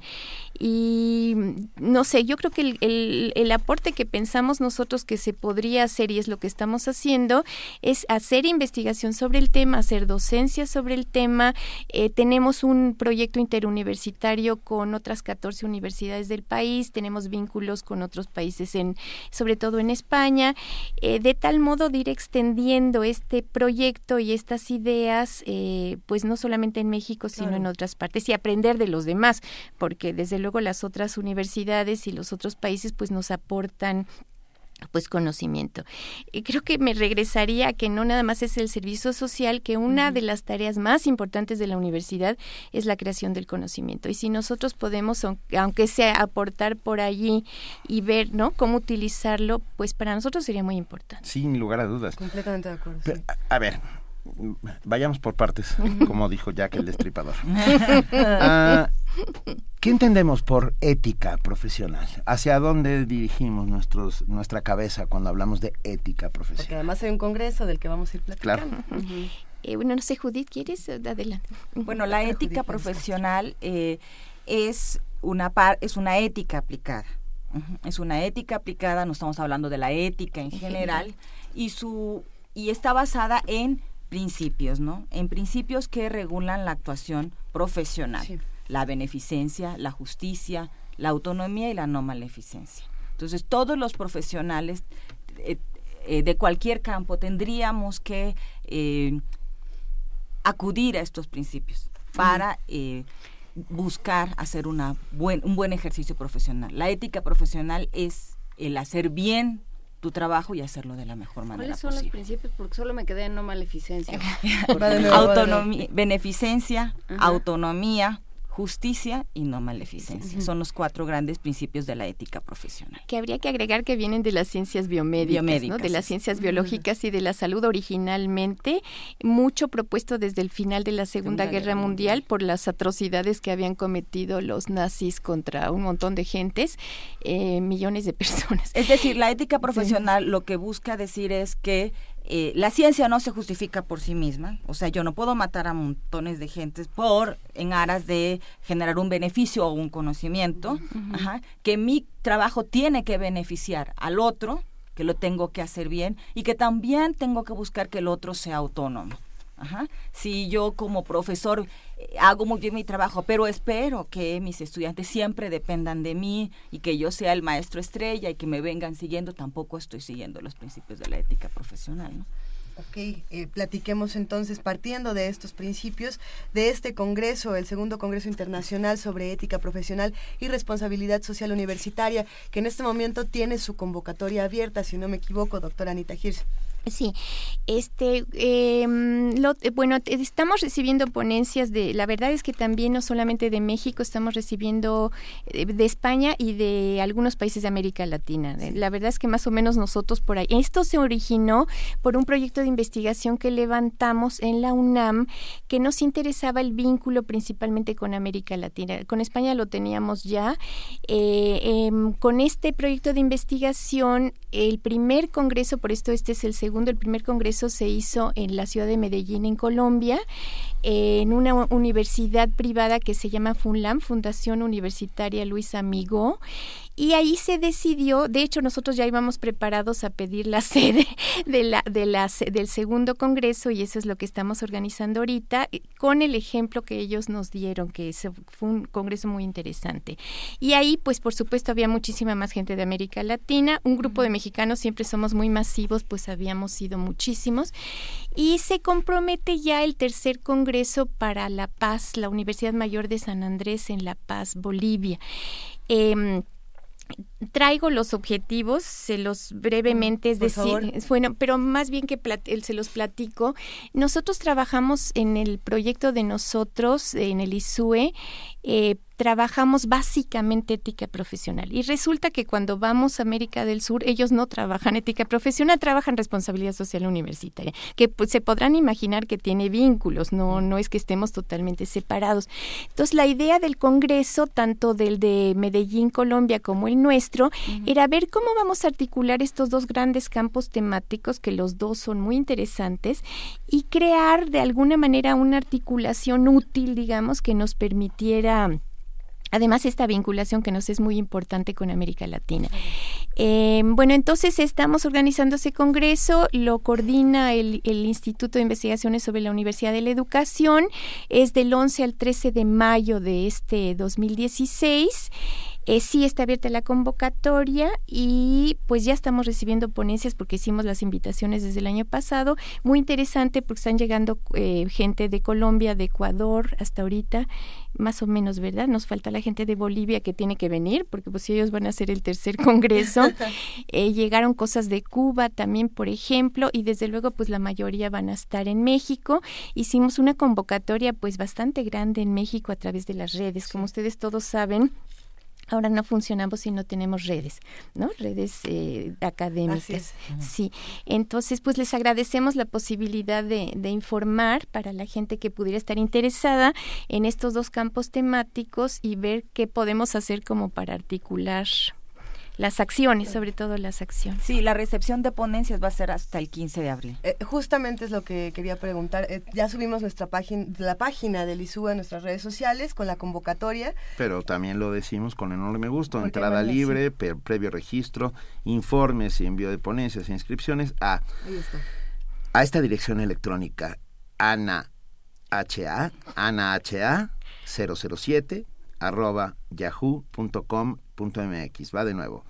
Ana H-A, todo junto, 007 arroba yahoo.com.mx y está por supuesto la página electrónica del ISUE que es www.iisue.unam.mx me llama muchísimo la atención eh, los hallazgos que se pudieron haber encontrado en la primera, en el primer congreso que fue en Colombia y qué es lo que esperan encontrar ahora en este segundo, qué discusiones nuevas van a tener. Me imagino que en el primero se abrieron muchísimas, ¿qué se resolvió? ¿Qué, qué pasó? Sí, bueno, yo creo que la estrategia que ellos tomaron, que nosotros lo vimos muy interesante, es que al final de todo el Congreso, la, gente llega con sus ponencias y sus PowerPoints, ¿no? Y lo que más me pareció interesante no era esta presentación de las ponencias, sino las mesas de trabajo que ellos mismos organizaron, tres grandes mesas de trabajo, en donde gente de todos los países que estaban participando, eh, pues se unieron un poco para discutir. Entonces sacamos algunas ideas sobre publicación, se va a sacar un libro publicado en Venezuela sobre las ponencias que nosotros ahorita mandamos para el 2016, que se va a presentar en el Congreso. Se habló mucho de la formación, ¿verdad, Judith? Se habló mucho de la formación. ¿Cómo vamos a formar eh, bueno, no solamente a los alumnos, desde luego, sino formarnos a nosotros como profesores en estos temas. Entonces hay una serie de estrategias formativas en donde yo creo que en términos de la, de la RCU, de la responsabilidad social universitaria, tienen mucho más trayectoria en el sur de América. La verdad, nos llamó muchísimo la atención de que qué desarrollo tan impresionante tienen, porque ellos lo, lo que decíamos de la rectoría para abajo tienen todo un plan de responsabilidad social universitaria varias de las universidades que participaron ahí. Entonces, pues para nosotros fue un aprendizaje interesante. Varias actividades también se delinearon allí la constitución de la, propia red que ya estaba en proceso de constitución, que eso también es importante. Y pues más o menos en breve, yo creo que lo más importante fue esta idea de que lo, la más, el punto más relevante sería la formación. Cómo formar eh, a los miembros de la comunidad universitaria hacia estas tendencias actuales del compromiso social, por ejemplo. Es que me quedé pensando en, América Latina y la universidad. O sea, ¿qué, qué, qué, papel ha jugado la universidad en América Latina? En, pensando en cambio social, pensando en, en centros de pensamiento, de, de disensión, de, digamos, de organización de la disensión. ¿Qué, ¿Qué papel ha jugado en términos de responsabilidad social? Bueno, creo que las, la universidad, siempre, las universidades siempre han sido estos espacios donde se han discutido las ideas. Eh, tenemos estas dos grandes corrientes porque igual hay tendencias bastante conservadoras en algunas universidades, ¿no? Pero si hay algo que tiene la universidad o cuando menos hemos podido vislumbrar esto, es que es un espacio donde se ha eh, puesto en en discusión estas eh, lo que se, lo que está pasando no por ejemplo algo que a mí me llamó mucho la atención en, en este congreso que nosotros fuimos a Medellín fue discutir esto que Vale llama la inteligencia ciega no nada más creer que porque eh, estamos generando conocimiento y formando profesionales, estamos cumpliendo con, mm. con, mm. esto, ¿no? ¿Y qué pasa más allá? ¿Qué tipo de profesionales estamos formando? Si estos profesionales eh, tienen responsabilidad social, son éticos también en su actuación profesional, porque no es nada más cumplir con los contenidos del plan de estudios. Eh, por ejemplo, ese es un, ese es algo que me, yo rescato de este, de, de esta discusión que tuvimos en ese, en ese espacio, ¿no? Y, y, yo justamente mm, me quedé pensando al mismo tiempo que tú, Juan Inés, en, la lógica, en que hay una suerte de dislocamiento entre ética profesional y ética personal. Ah, creo que deberíamos que debería empezar a permear. Pero hay un punto de unión, ¿eh? Sí. Uno de los, a ver, nosotros tenemos un marco teórico grande y uno de los puntos que siempre apareció desde el principio, desde las lecturas, desde la búsqueda de información, todo el trabajo empírico, tenemos un rubro que se llama identidad, identidad profesional. Educación sentimental, lo llamo no, Pero en identidad profesional, uno de los rubros también es el asunto de la autoestima, ah, por ejemplo, o sea, una, un una que tiene que ver con lo que llamaba eh, Judith los principios como autonomía, ¿no? Que la gente se forme como persona integral. O sea, no solamente sea un excelente ingeniero, un buen médico, sino que tenga que el proyecto de vida está vinculado al proyecto de la profesión. Y eso lo trabaja muy bueno, eso está muy incluido. Lo de identidad profesional nunca lo descuidamos porque lo consideramos muy muy importante. Y no necesitaríamos entonces, ayer el, el rector Graue hablaba sobre la necesidad de hacer una universidad mucho más multidisciplinaria. Entonces yo pienso en carreras duras como ingeniería, como ciertas eh, ciencias, donde y, en carreras de humanidades que están absolutamente disociadas, que no nunca se van a topar eh, una con la otra. Nunca en, en, los planes de estudio de una ingeniería, nunca se, se, piensa en atravesar el campus, ya no digas este nada, ¿no? En, atravesar el campus y ver qué está pasando en, en la biblioteca, en, en o, letras. Si vas a la biblioteca solo vas a buscar lo que te interesa para tu carrera. Y lo mismo les pasa, nos pasa a, los de letras, ¿no? Entonces, eh, ¿cómo plantear, cómo, cómo eso, esa multidisciplina disciplinariedad. Bien, bien, bien. Sí, quedó, sí quedó. ¿Cómo eso se cómo lo estamos rescatando? ¿No lo estamos rescatando? ¿Está en nuestra en nuestra concepción de la formación completa o no? Sí. Sí, a ver, yo uh, vuelvo otra vez con la ética profesional, es un campo interdisciplinario. Nosotros trabajamos con las cuatro grandes áreas de, conocimiento de la UNAM, ciencias físico-matemáticas y de las ingenierías, ciencias biológicas, químicas y de la salud, eh, ciencias sociales y humanidades y de las artes. O sea, no está excluido, eh, están, las cuatro grandes áreas. Quisiera también agregar que nosotros trabajamos fundamentalmente con el posgrado con los, ahorita 41, pero antes eran 40, acaban de crear uno. Eh, trabajamos fundamentalmente con el posgrado. Es mucho más difícil trabajar con las 117 carreras de la licenciatura.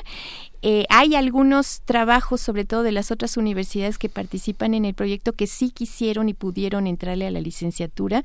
Para nosotros resulta un trabajo titánico, ¿no? Porque piense que entrevistamos en ese momento a los 40 coordinadores, ¿no? Teníamos un, bueno, una muestra enorme de profesores e investigadores y una muestra enorme de estudiantes. O sea, el trabajo empírico es complicado porque la UNAM es muy compleja. Ahora, yo creo que la UNAM en ciertos campos es muy pionera en el asunto no solo de la multidisciplina, sino de la transdisciplina. Piensen en el en el Instituto de Ecología, en biomédicas, que es un es la estrella marinera de la UNAM en muchas cosas que tiene, sí, no, la verdad. Bioética. Bioética, bueno, la bioética viene de, de las ciencias biológicas y de la salud. Entonces, creo que nosotros ah, por ahí lo intentamos. Yo creo que ha habido muchos acercamientos. Yo yo no creo que estemos en que todo mundo está muy ahí. Yo pensaba más a nivel de licenciatura, sí, perdón. Sí, a lo mejor en la licenciatura, pero en el posgrado creo que hay muchas uniones.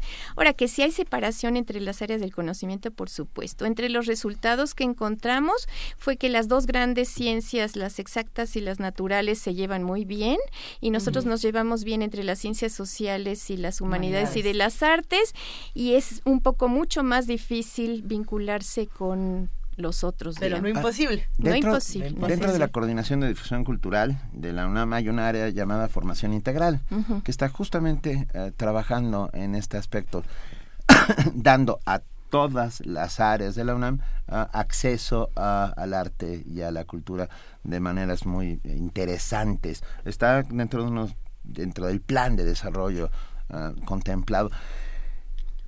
¿Qué esperamos de este congreso? Cuéntenos. Bueno, pues esperamos fortalecer este campo, de, esos dos campos de conocimiento, generar conocimientos también sobre ellos. Eso, ese ha sido uno de nuestros objetivos más importantes. Eh, pues difundir también, abrir espacios para que más eh, gente, más investigadores, estudiantes, profesores se interesen y bueno, también cosas concretas como nuestras ponencias. Bueno, eso ya es como la parte meritocrática. Oye, necesitamos meritocracia. Eh, necesitamos pero urgentemente en este país luego la gente asciende sin ningún mérito. Como el policía. pero a ver, ¿no pensaríamos en una materia de ética para todos los, las licenciaturas, por eh, ejemplo? Tenemos el ejemplo. Eh, yo estuve mucho tiempo en España, hice mi sabático ahí en, en Valencia y me dediqué a ir mucho a la Universidad Pontificia de Comillas, que es una universidad jesuita, y ellos tienen una materia obligatoria en todo lo que ellos llaman las titulaciones, que nosotros llamaríamos las carreras esta tendencia de que todos los ingenieros, los médicos, todo mundo tiene que tener materias obligatorias que tengan que ver con valores profesionales, con ética profesional, con la deontología profesional, que son los códigos, las asociaciones. Me parece un ejemplo muy interesante. Lo veo un poco dificilito para la UNAM por la complejidad, pero, la idea es esa. No, la idea es esa. Hemos platicado aquí con José del Val que habla de esta materia que es México nación multicultural. multicultural. Este, y que, que pues se puede a lo mejor ya está ya está dado el modelo ya está un poco abierto el, el camino se podría pensar en algo así Digo, de entrada, esa, esa materia me parecería, desde el punto de vista ético y de responsabilidad social, me parece fundamental. Pero, nosotros vamos muy lento. La verdad es que hay otras eh, universidades en México, por ejemplo, que tienen estas cuestiones transversales. Entonces, pues vamos a ver derechos humanos, o sea, tienen unas eh, cuestiones como obligatorias en el primer semestre. Como cuando yo estudié sociología, que había tronco común, que yo no sé, ojalá que siga existiendo porque era como lo máximo, ¿no? este, no, sí, porque luego van desapareciendo cosas que fueron muy creativas, ¿no? Y uno se vinculaba con otras disciplinas, ¿no? Em, yo creo que vamos un poquito lento en la UNAM. Yo creo que es una idea muy buena. Em, tal vez la complejidad tremenda que tiene la UNAM, pero eh, no es que no exista, hay una gran cantidad de instituciones que tienen materias obligatorias que tienen que ver con los valores, con los derechos humanos, con la formación ciudadana. Bueno, algunas tienen redacción. con la igualdad de género. Algunas tienen redacción, que no es mala idea. ¿eh? no, es ni, perdón, ninguna mala idea. Luego los, los abogados, querida. Y los de letras. Oh, bueno, y, los, de letras. ese ya sería como el con. no, pero es cierto. Desapareció la educación cívica de las escuelas primarias, o sea, nuestro problema viene desde un origen, tal vez porque... Pero es que tal vez porque, fue creado... entendido. Exactamente, fue creado en base a ciertas lógicas casi partidistas. Como del 19. Exacto, muy decimonónicas, que no respondían a, nuestro tiempo. Y sin embargo, esta educación cívica hoy por hoy es más necesaria que nunca. Ah, saber vivir en sociedad, eh, entender qué es la otredad, uh, poder estar unos con otros sin, sin sacarnos los ojos, pues es una parte esencial de creación de, de, civilización, punto. O sea, de civilización.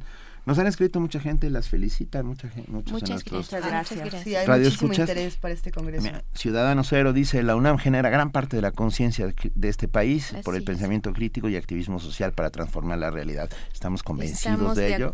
Y todos los días en este programa justamente intentamos echarle un poquito de de arena al carrito. Nos preguntaron si podíamos volver a repetir eh, la información de, de este congreso. Ah, están, están bombardeando en redes sociales que por favor la página, este los temas, todo. Eh, sí, eh, sí, o, no por sé. Favor, por favor. Eh, bueno, eh, esto se llama Segundo Congreso Internacional sobre Ética Profesional y Responsabilidad Social Universitaria. Las fechas del Congreso serían el 11 al 13 de mayo de este año.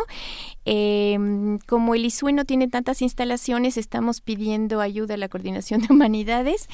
Em, la recepción de recepción es hasta el 15 de abril del 2016. Pueden entrar a la página del ISUE, que es www.isue.unam.mx. y ahí con, doble, I. Es un complejo nombre porque es Instituto de Investigaciones sobre la Universidad y la Educación, pero se puede abrir abriendo la página de la UNAM, pues ahí aparecen todas las cosas. Pues tenemos que darles las gracias a la doctora Judith Pérez Castro y a la doctora Anita Hirsch, las dos investigadores del IISUE. Muchísimas gracias, por, la invitación. Muchas gracias. Un gracias a ustedes, un placer. Y mucho éxito en el Congreso. Nos quedamos aquí con las hojas, lo compartimos en redes sociales y nosotros seguimos aquí en Primer Movimiento. Primer Movimiento. Donde la raza habla.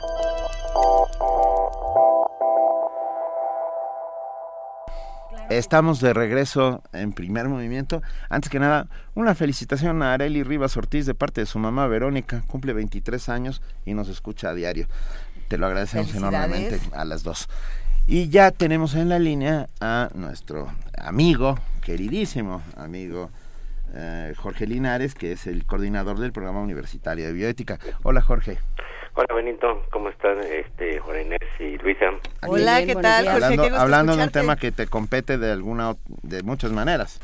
Sí, fíjense que quería eh, volver a, a, hablar sobre el informe de la OCDE sobre el sistema de salud en México que acaba de aparecer. Segunda parte, para asustarnos otro poquito. Eh, algunos algunos datos, eh, bueno, se reconoce que a pesar de que ha habido logros a partir de la instauración del Seguro Popular, que esto amplió la cobertura de servicios de salud a muchísima gente Así es. que no tenía seguro, el problema sigue siendo que eh, los servicios públicos de salud dependen del tipo de empleo y empleo que tengan las personas y no de sus necesidades eh, básicas, ¿no? Es decir, incluso hay gente que va cambiando de liste al IMSS según lo corran de un lugar a otro, ¿no? O cambie de trabajo, digamos, en forma eufemística. Y que la gente que no tiene trabajo, pues puede, puede registrarse en el Seguro Popular con una cuota mínima, eso está muy bien. Pero más bien eh, es mucha, mucha gente que está en la economía, nosotros decimos eh, eufemísticamente informal, ¿no?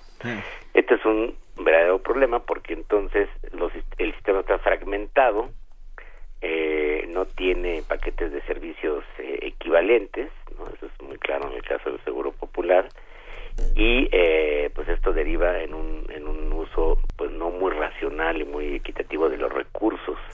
Además sigue habiendo otros retos eh, tremendos como la falta todavía de, de médicos y de enfermeras que en el caso de México está por debajo del promedio de los países de la de la OCDE, ¿no?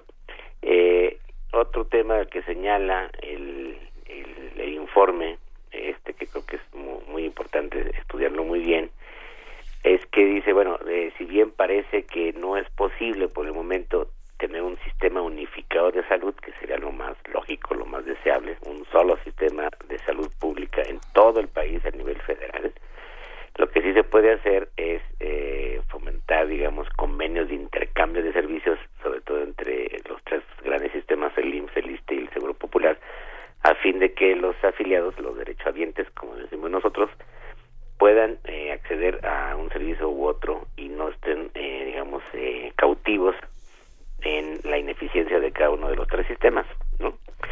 Una, suerte de sistema nacional de salud.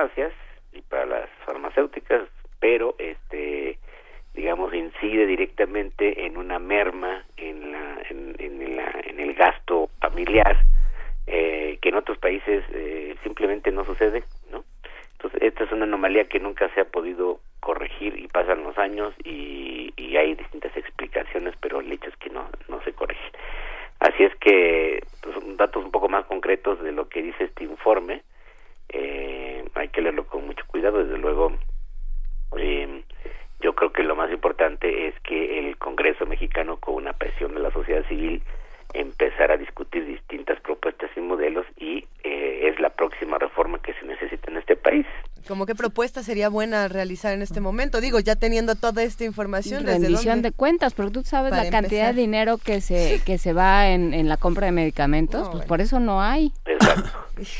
Sí, y que podrías producir el propio Estado, ¿eh? Sí, bien, por ejemplo, una, una agencia ciudadana, así como existe el, mismo Coneval, que ha hecho algunos informes, pero no directamente sobre el sistema de salud, hasta donde yo sé, una agencia ciudadana que verifica la calidad de los servicios, ¿no? Eh, porque mucha gente diría, bueno, necesitamos datos, la verdad es que todos, todo el mundo tenemos la experiencia directa o indirecta de los servicios públicos de salud, y a pesar de que los médicos y enfermeras hacen esfuerzos heroicos, visto. Sí, sí, sí, la verdad es que el sistema está muy mal eh, y urge una transformación porque esto incide directamente en las condiciones de desigualdad, de falta de oportunidades y mala salud en México. Simplemente con la epidemia que tenemos de diabetes y de obesidad, pues no no se ha podido realmente eh, combatirla de manera adecuada, no solo en lo preventivo, sino en la, en la atención hospitalaria.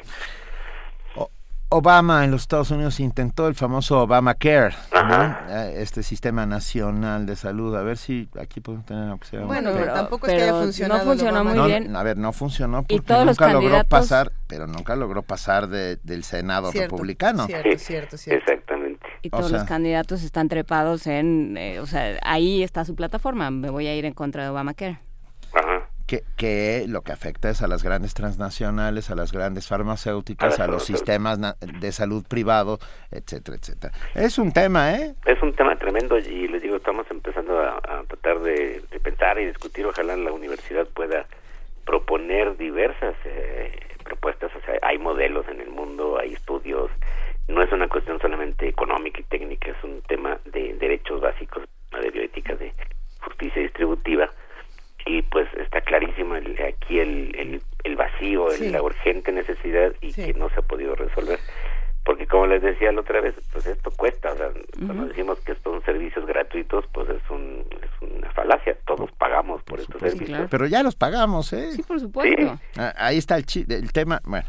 Pagamos, pero no no funciona la calidad, entonces como clientes, digamos, entre comillas, queremos exigir pues este un servicio eh, de mayor calidad y eficiencia, porque entonces esto pues redunda en una mala salud pública en el país. En una de esas vamos a necesitar una tercera parte, Jorge.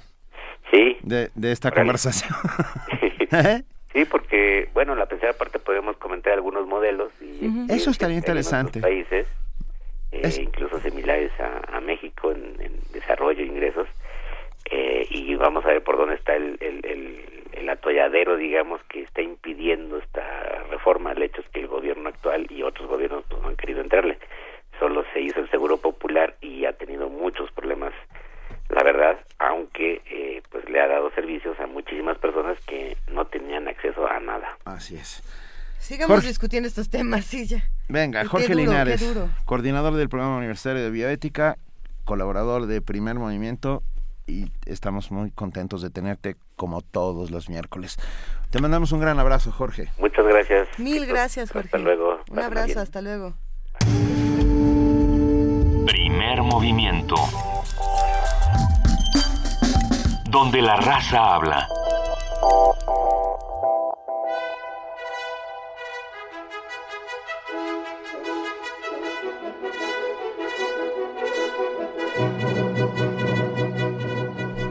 ¿Hay manera? ¿No hay manera? No sé, me quedé pensando, perdón, me quedé pensando en Guillermo Tell. ¿Alguien sabe cómo se llama el hijo de Guillermo Tell? ¿Cómo se es el verdadero? No lo sé. Es el que le ponen la manzana en la cabeza. Eh, ah, claro. O sea, y el que pasa la historia es el papá, mientras el que se juega la vida es el chico. Venga. Pero todo esto es para la abertura de Guillermo Tell que nos trae hasta esta mesa volar, galopando a nuestra querida Vania Nuche. Hola, Vania. Hola. ¿qué tal? Muy buen día a todos. ¿Qué va a pasar hoy, Vania? Hoy por el 860 de AM resuelvan todas sus dudas fiscales en Consultoría Fiscal Universitaria a las 12 del día. Más tarde, Letras al Vuelo a las 2. Conozcan todas las publicaciones de la Dirección de Literatura de la UNAM. Y también a las 5 de la tarde tenemos el cine y la crítica de Carlos Monsiváis. A las 6 tenemos nuestra barra de radiodramas. Estamos presentando Rebelión en la Granja de George Orwell, dirigida por Eduardo Ruiz Aviñón. No se lo pierdan de lunes a viernes hasta el 5 de febrero a las 6 de la tarde. Y a las 11 de la noche tenemos la serie La nave, la llave, la clave, el ave del tiempo. Hoy escuchen la treceava parte de Siddhartha de Hermann Hesse. No se lo pierdan, está muy bueno. Y por el 96.1 de FM, las retransmisiones de Tejiendo Género a la una y media de la tarde y Diáspora de la Danza a las dos. Conspiraciones a las dos y cuarto con Otto Cázares y Ambiente Puma a las 3 de la tarde. También México en el aire a las tres y media y nuestro corte informativo a las 3.50 de la tarde para que se informen de todo lo que ocurre en el mundo. A las 7 de la noche tenemos Panorama del Jazz y síganse con Resistencia Modulada porque hoy los lenguas van a hablar sobre poesía para los enfermos, desde los enfermos, libros sobre enfermedades, libros que sanan y libros que te enferman. Porque la literatura es una enfermedad contagiosa no se lo pierdan, pierdan a las nueve y media de la noche. Y testimonio de oídas a la una de la mañana. Recuerden que eh, es música nueva en voz de sus creadores y de sus intérpretes. Hoy vamos a hablar sobre Marcos Miranda. Bueno, mejor dicho, mañana a la una de la mañana vamos a hablar con Marcos Miranda y nos ofrece nueve piezas y una improvisación en Kalimba. Él transita por distintos lenguajes y géneros y nos ofrecerá hoy su lado jazzístico. No se lo pierdan en punto de la una de la mañana. desvélense con Marcos Miranda. También tenemos cápsulas de poesía en voz alta punto 15 a lo largo de nuestra transmisión y recuerden visitar nuestra página de internet www.radiounam.unam.mx para que revisen nuestro podcast y síganos en redes sociales como arroba Radio UNAM. Que tengan un excelente miércoles. Sí, hoy es miércoles. Gracias, Mania. Feliz miércoles. Gracias, igual. Muy buen día. Gracias, querida. Querida Juana Inés de esa. Querido Benito Taibo, mañana vamos a platicar de, eh, de un, un, tema, vamos a abordar un tema que ah. tiene diferentes nombres. Por un lado, comidas viajeras. Ah, venga. Por el otro, chuchi con chipotle. Es este concepto. A ver, repítelo. Sushi con chipotle. Chuchi con chipotle. Este, del que hemos hablado que ha aparecido mucho en nuestros jueves de gastronomía, que es lo que eh, Rodrigo Llanes lo que Rodrigo Llanes llama el goloso mestizo. Em, Cristina Barro se refirió a México como un pueblo omnívoro. Entonces, bueno, ¿qué es lo que pasa cuando las, las, los platillos, los ingredientes van de un lugar a otro? ¿Qué hace cada quien? Con esos ingredientes. Vamos a platicar mañana con Rodrigo Llanes. Vamos a hablar sobre Venezuela, vamos a hablar sobre la, la reforma constitucional de, la Ciudad de México. Y por supuesto, como todos los jueves, tendremos a Alberto Betancourt y sus mundos posibles hablando sobre Corea del Norte. Venga. Que se dice, que no se dice, que pensamos. Acabo de ver un documental sobre, Corea, del Norte. Pues vamos, mañana lo mañana. Mañana lo hablamos. Pero antes queremos darle un abrazo a todos los que colaboramos. En primer movimiento a Tamara Quiroz, que es su cumpleaños. Feliz cumpleaños, Tamara Quiroz. Está aquí con nosotros contesta los teléfonos todos los días. y hace el servicio social con nosotros. Y nos a nosotros sí nos hace un servicio social. Nos hace sonreír todas las mañanas y por eso queremos dedicarle esta canción Make Me Smile de Steve Harley para despedirnos, para agradecerle a todos los que nos escucharon, a todos los que hacen comunidad con nosotros y a todos los que hacen posible esta transmisión. Ah, gracias a todos los que hacen posible esta transmisión. Gracias, Juana Inés de esa. Millones de gracias, Luisa Iglesias. Muchísimas gracias, Juana Inés. Muchísimas gracias, Benito Taibo. Nos vamos por ahora. Un privilegio estar con todos ustedes haciendo comunidad. Esto fue Primer Movimiento. El mundo desde la universidad.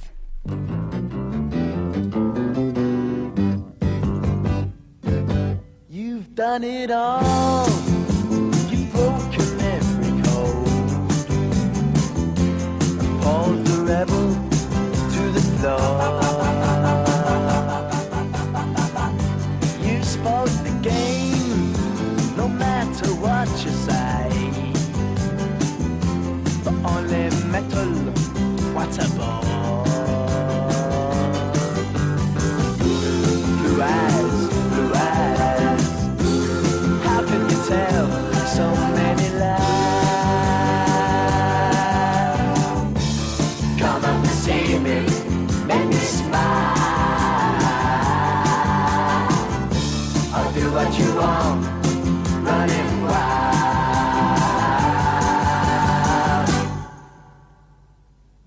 There's nothing left, all gone and run away. Maybe you'll tarry for a while. It's just a test, a game for us to play. Win or lose, it's hard to smile.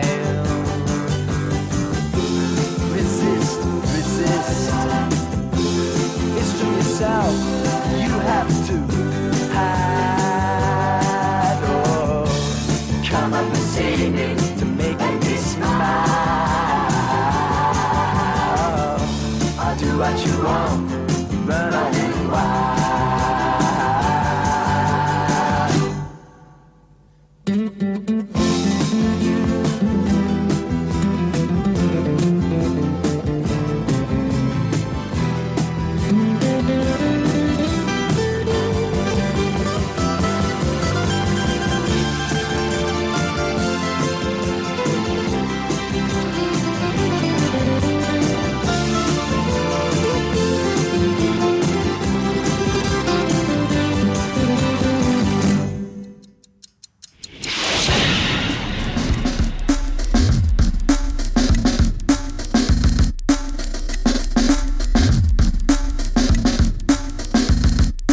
Coordinación de Difusión Cultural de la UNAM y Radio UNAM presentaron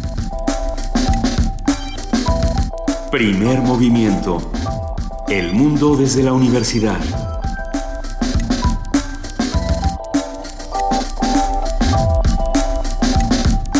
Operación técnica Arturo González. Información Antonio Quijano, Amalia Fernández, Miriam Trejo, Dulce García, Cindy Pérez Ramírez, Cristina Godínez, Abraham Menchaca y Vania Nuche. Producción Silvia Cruz Jiménez, Frida Saldívar, Paco Ángeles y Tamara Quirós.